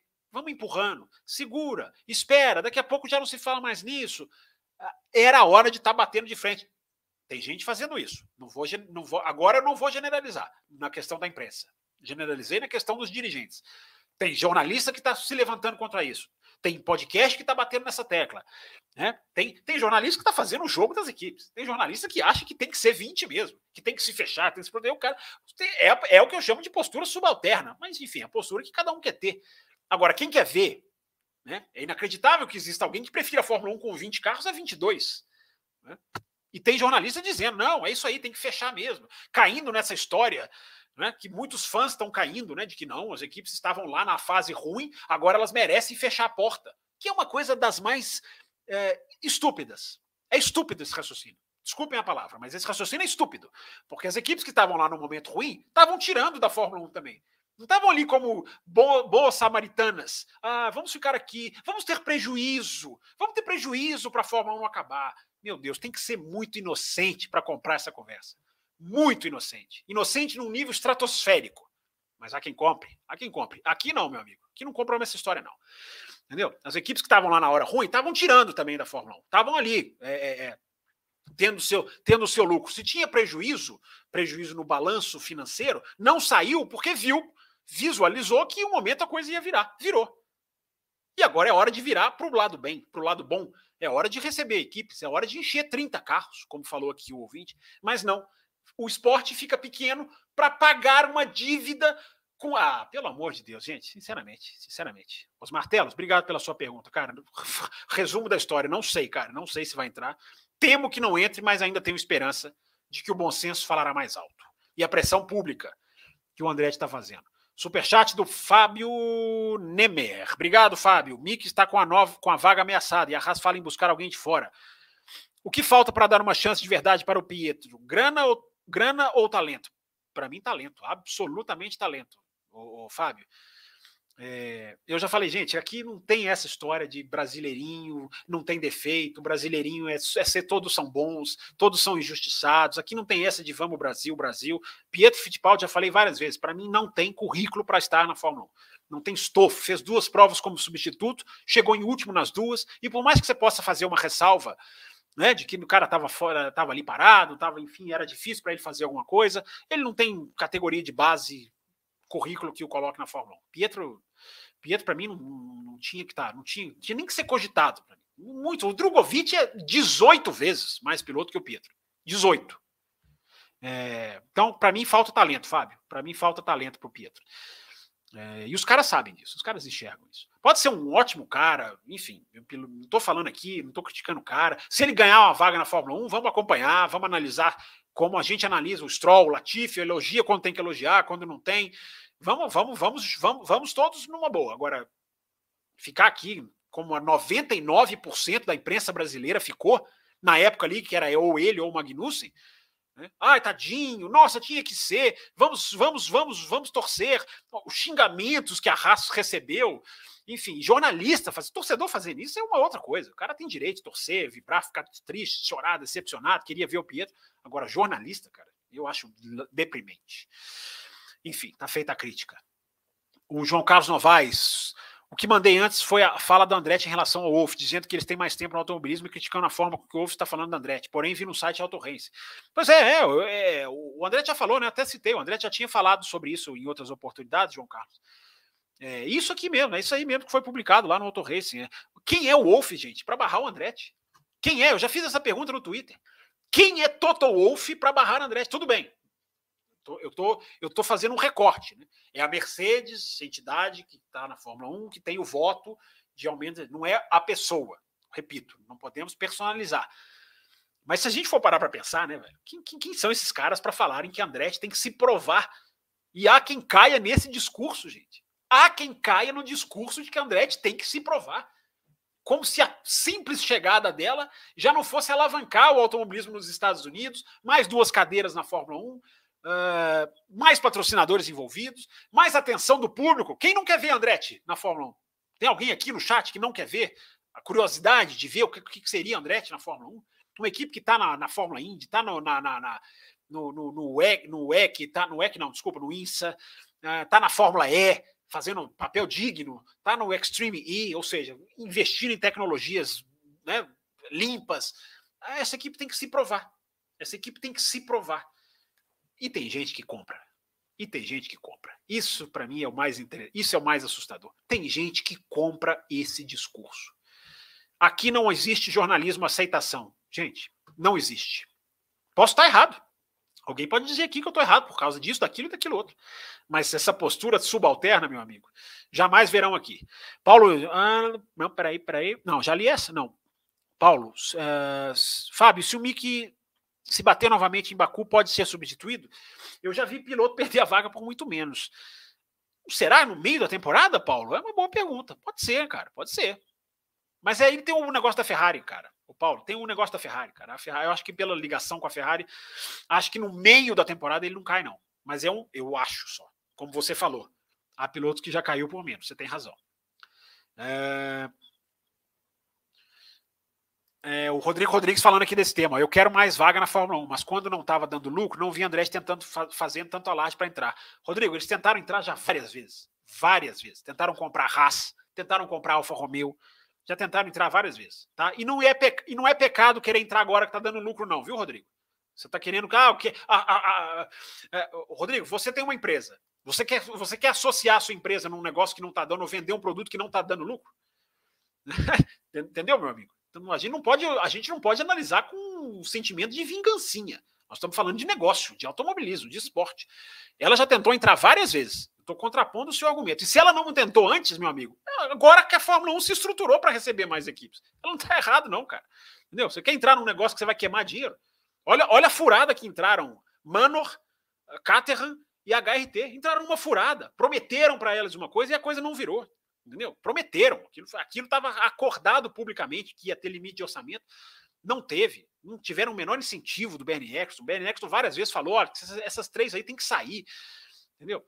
Então, Rodrigo, pense nisso, cara. Pense nisso. Mas está aqui, está aqui a sua registrada, a sua visão. Superchat do Fernando, Fernando Adriano. Já que falou do carro de, do carro de 22, o que está achando até agora do novo regulamento da temporada de 22? Teremos uma temporada tão boa quanto a do passada? Eu acho que a temporada está boa, Fernando. Eu acho que a temporada está emocionante, está tendo alternâncias nas corridas, as corridas não estão sendo não estão sendo assim, não estão tendo um vencedor garantido, né? Você, você vê ali o Verstappen ultrapassar o Leclerc para ganhar, você vê ali aquela questão de Mônaco, estratégia. Eu acho que eu acho que o ano está bom. Eu acho que o carro é bom, é, você está falando agora do novo regulamento, o novo regulamento é bom. A minha crítica aqui no café, cara, é não conseguir ver o novo carro a pleno. Porque chega no Azerbaijão, os caras não tiram DRS, pelo menos na reta principal. Então, a, gente, a minha crítica, Fernando, é não conseguir ver esse carro a pleno. Os seus defeitos e as suas qualidades. A gente vê algumas qualidades, a gente vê alguns defeitos.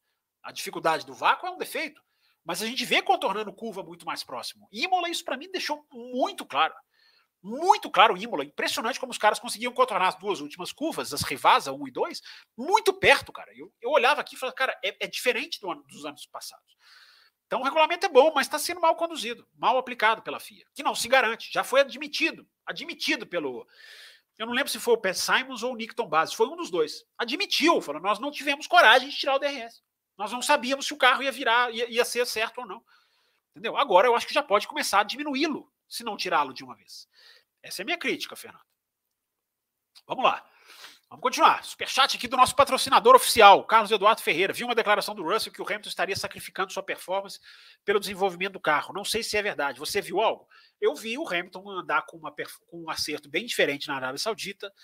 Né? Ele, o Hamilton correu com sensor no carro, na, na, Austrália. Então tem um fundo de verdade. A gente não pode generalizar no sentido de, ó, oh, tadinho do Hamilton, tá fazendo tudo, correndo mal por causa de tudo, por causa de. Não, mas a gente tem algumas evidências sim. Mas eu repito, o, o Russell está andando mais do que ele. A gente viu em algumas situações sim. Mas agora que o carro está mais certinho, não sei se eles estão fazendo tanta diferenciação Hamilton e Russell, não.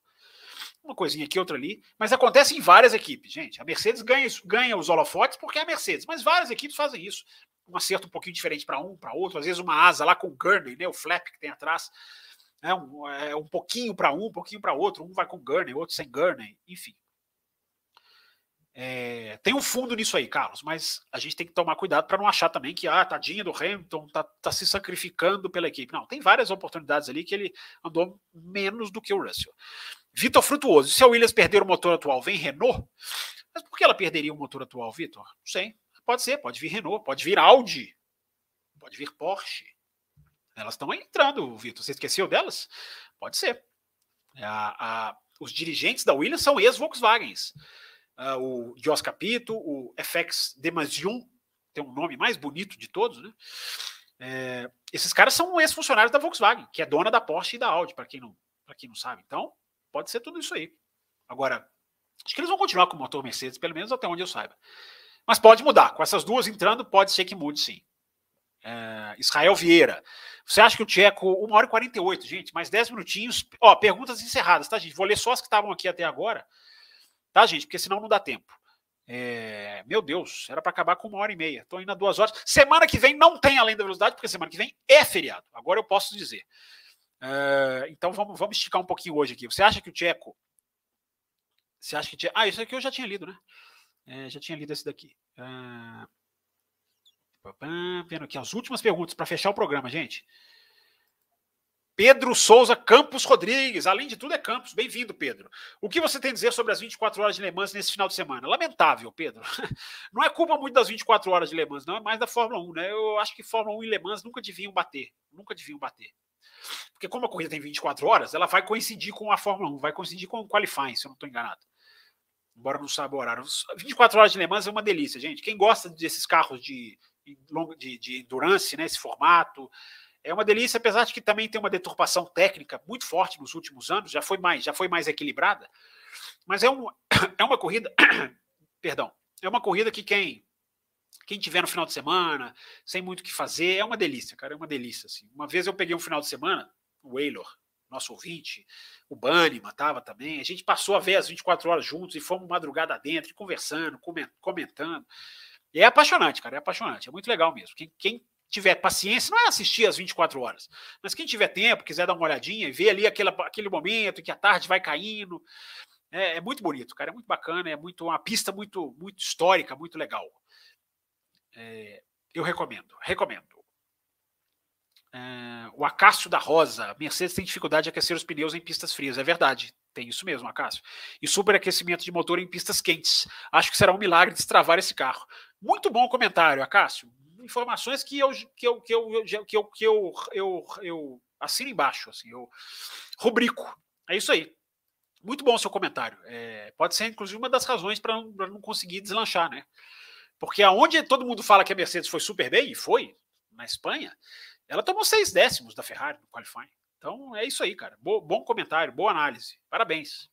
É, bem técnica e bem correta, com informações bem que realmente são, são, são as informações é, é, apuradas pela, pelos, pela, pela Fórmula 1, enfim, pelos, pelos gráficos que, que são feitos, né, pela, os, os, os, portais que fazem, os portais que analisam a Fórmula 1 técnica, as análises da F1 TV. É, é isso aí, você está certinho. Os martelos, Fábio,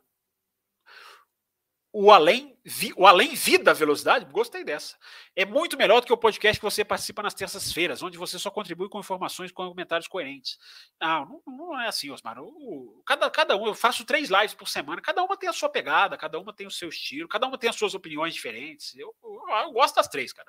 Vou puxar sardinha aqui, viu, Osmar? Eu acho que as três são legais. É um prazer fazer aqui com os meus colegas daqui, lá no Auto Racing.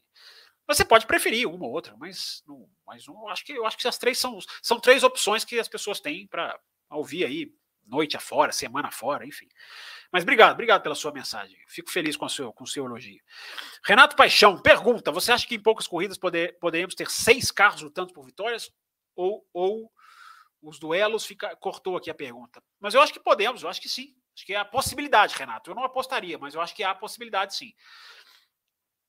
Estamos é, chegando no finalzinho, gente. Aqui, ó, superchat do Carlos Ribeiro. Egoísmo das equipes que não entendem que o bolo ia aumentar com mais equipes.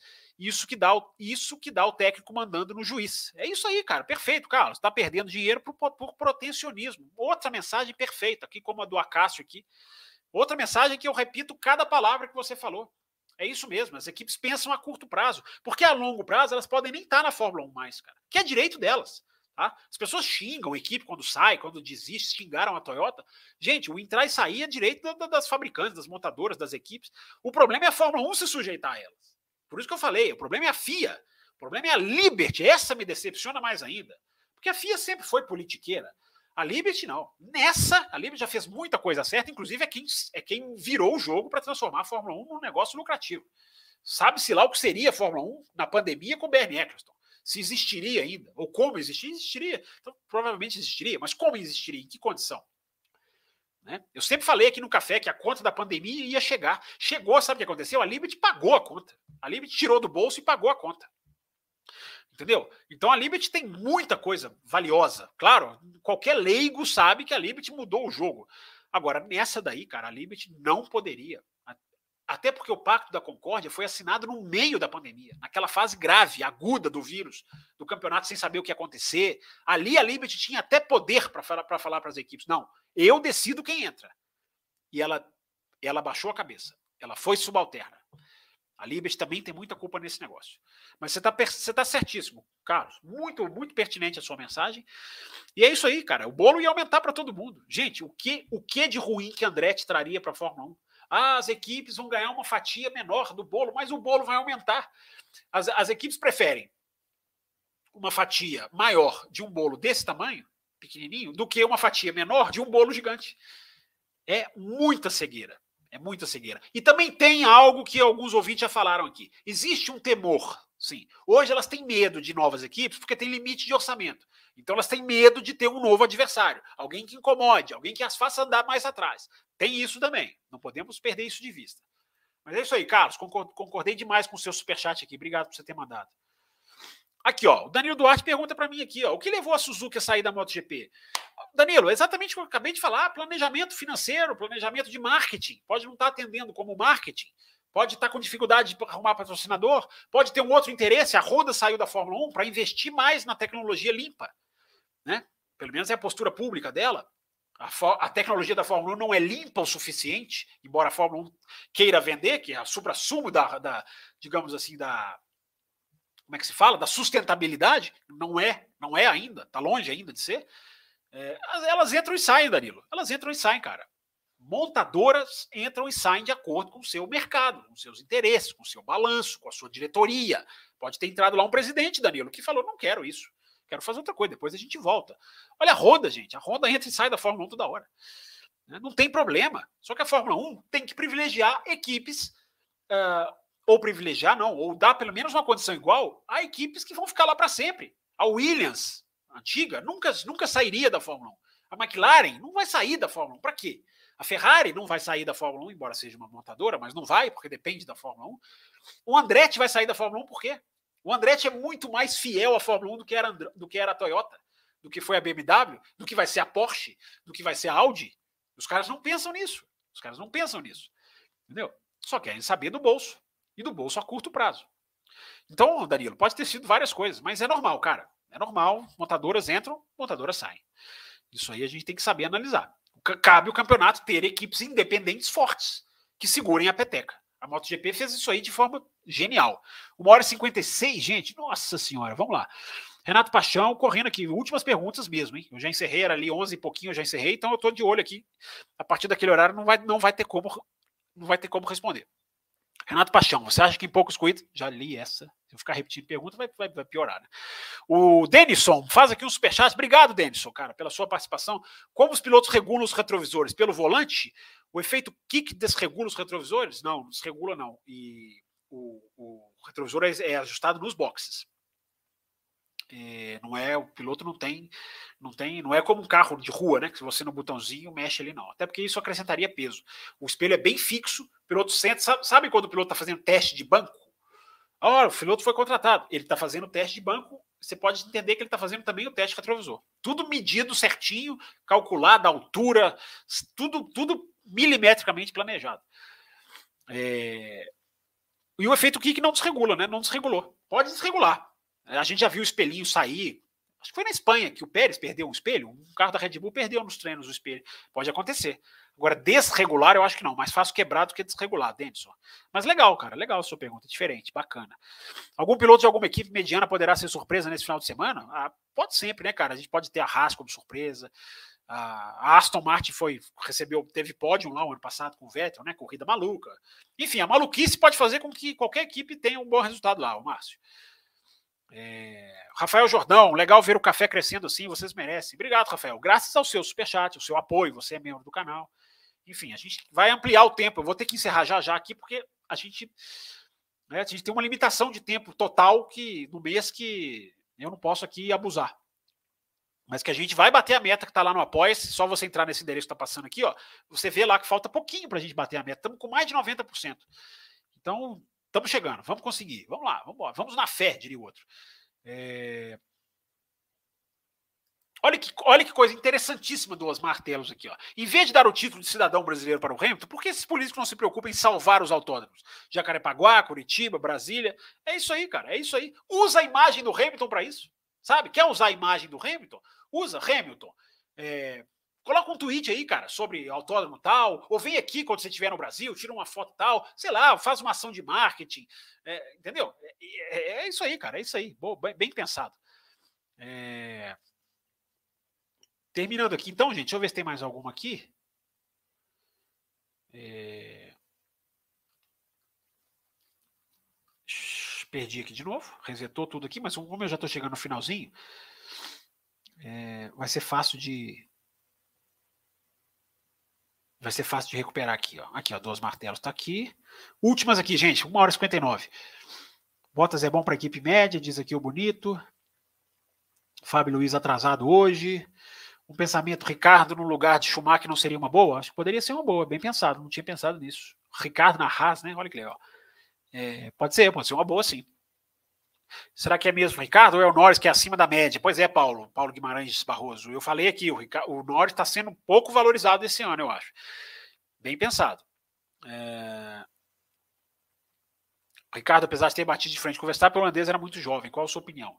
É, mas batia de frente, cara. E o Verstappen já era muito forte, né? Ricardo tem essa tem essa essa marca positiva, né, cara? Ele, ele não tomou do Verstappen nem perto de Gasly, Albon. Ele podia ser mais lento, mas ele encarava. A garganta já tá gritando aqui, gente. É... Ricardo Acácio da Costa aqui, falando aqui das, das pessoas que não. Né, que, pensam diferente. Boa mensagem que ele deixou aqui. A Larissa Nobre termina o programa com um superchat. Obrigado, Larissa.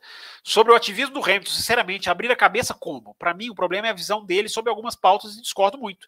Quer se posicionar? Beleza, o piloto é livre nas suas redes. Na pista, quero ver Fórmula 1. Ô, Larissa, ok, você discorda das visões dele, mas ele na pista está pilotando Fórmula 1. Né? O cara, quando ele tinha ali o espaço, ele ia lá e usava o espaço dele.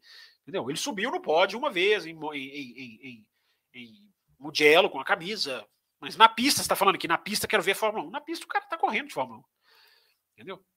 É, o máximo que ele faz é correr ali com um capacete diferente. Eu realmente não consigo me incomodar com isso, não consigo entender. É, mas está aí registrado o seu superchat. E é isso aí que você falou, você pode discordar das pautas. Eu já discordei. Ele quando, ele, quando ele defendeu a derrubada das estátuas no Reino Unido, não concordei com ele. Não sei se derrubar as estátuas é exatamente uma solução por causa da, lá, do período escrava, escra, da escravidão.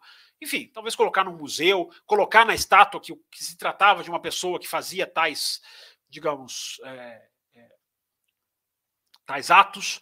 Enfim, estou citando aqui um que me vem na cabeça. Podemos discordar dos pilotos, gente. Eu não estou dizendo concordem com tudo que eles defendem. Mas agora, ficar ser contra o direito deles se manifestarem, eu, essa eu não vou concordar nunca. Mário Designer, foi dito no Loucos que a única chance do Drugo era o Gasly na McLaren e ele, e ele, e ele destruir os pilotos da Red Bull na Fórmula 2 esse ano. Isso tem fundamento? É, sondado, ou, se, é sondado, ou seja, faz sentido? É, eu acho que faz sentido, faz sentido. Ele, é, a questão do Drogovic, cara, ele precisa mais do fora da pista do que da pista. Isso é, isso é um absurdo, né? Mas hoje em dia é isso. Para ele ir para a Fórmula 1, mais importante é o acordo que ele vai fechar fora da pista. Se ele fechar um acordo com a Red Bull, não acredito que isso vai acontecer, porque a Red Bull já tem muito piloto nos seus programas é, de desenvolvimento, é, aí ele mudaria o jogo. Mas isso aqui do Gasly na McLaren, sim, pode ser, pode ser. É melhor do que se o Gasly renovar, né? É, eu acho que a McLaren é mais difícil para ele do que a AlphaTauri. O grande Rodrigo Vilela, lá do Papo Veloz, salve Fábio, passando para parabenizá-lo pela live. Pareça sempre, Rodrigo. É, o Pato tem superlicença? Pergunta o Charles. Acho que não. Tem não. Só a Indy, cara, o cara tem que ser campeão da Indy para ganhar a superlicença. É... é isso aqui, ó.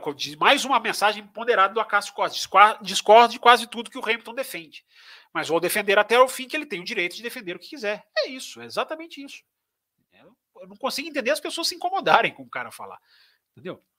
É... Agora, eu acho que um cara que defende a causa racial, a causa LGBT, isso para mim, o cara já está defendendo coisa muito certa. Mas, enfim, as pessoas têm direito de terem as suas opiniões. Importante é poder expressá-las, como disse aqui o Acácio. O Elias Neto, motores de dois tempos não misturam combustível com óleo no motor. Seria uma opção para a Fórmula 1?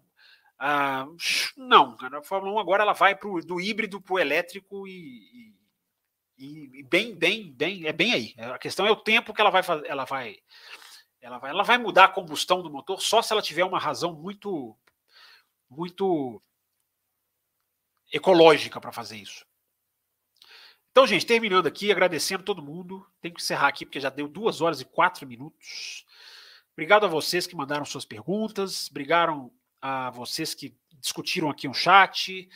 É, espero que tenham discutido. Não consegui ver todas as mensagens, claro, priorizo aqui as perguntas. Espero que tenham discutido aqui numa boa. São temas polêmicos, são questões que mexem realmente com a visão das pessoas, mas a gente está aqui para tentar sempre levar num alto nível.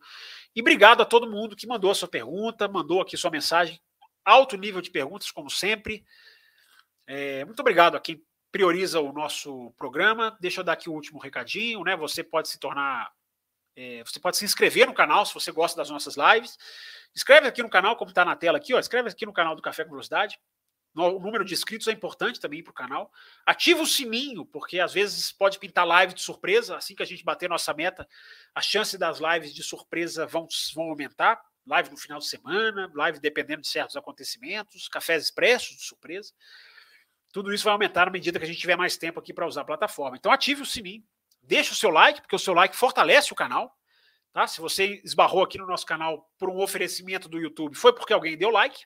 Então você pode passar adiante, também dê o seu like para que mais pessoas se juntem a nós aqui. E entrar no cafécomvelocidade.com.br para mandar sua mensagem para o programa de segunda-feira, que vai falar tudo do Grande Prêmio do Azerbaijão, análise técnica da corrida, análise do campeonato, como vai ser essa questão da disputa interna na Red Bull, como vai ser a questão da Mercedes. Já temos várias pautas aqui já para a gente debulhar na segunda-feira. Obrigado, gente. Jornalismo, opinião e análise, o Além da Velocidade Sempre muito satisfeito com a participação de vocês que fazem o programa, tá vendo? Vocês é que fazem a pauta aqui às quintas-feiras. Obrigado a todo mundo, valeu mesmo. Hora de descansar a garganta. E a gente volta segunda-feira, 9h30. 9h35, 9h40, sempre naquela faixa indefinida. A gente volta para falar de Fórmula 1.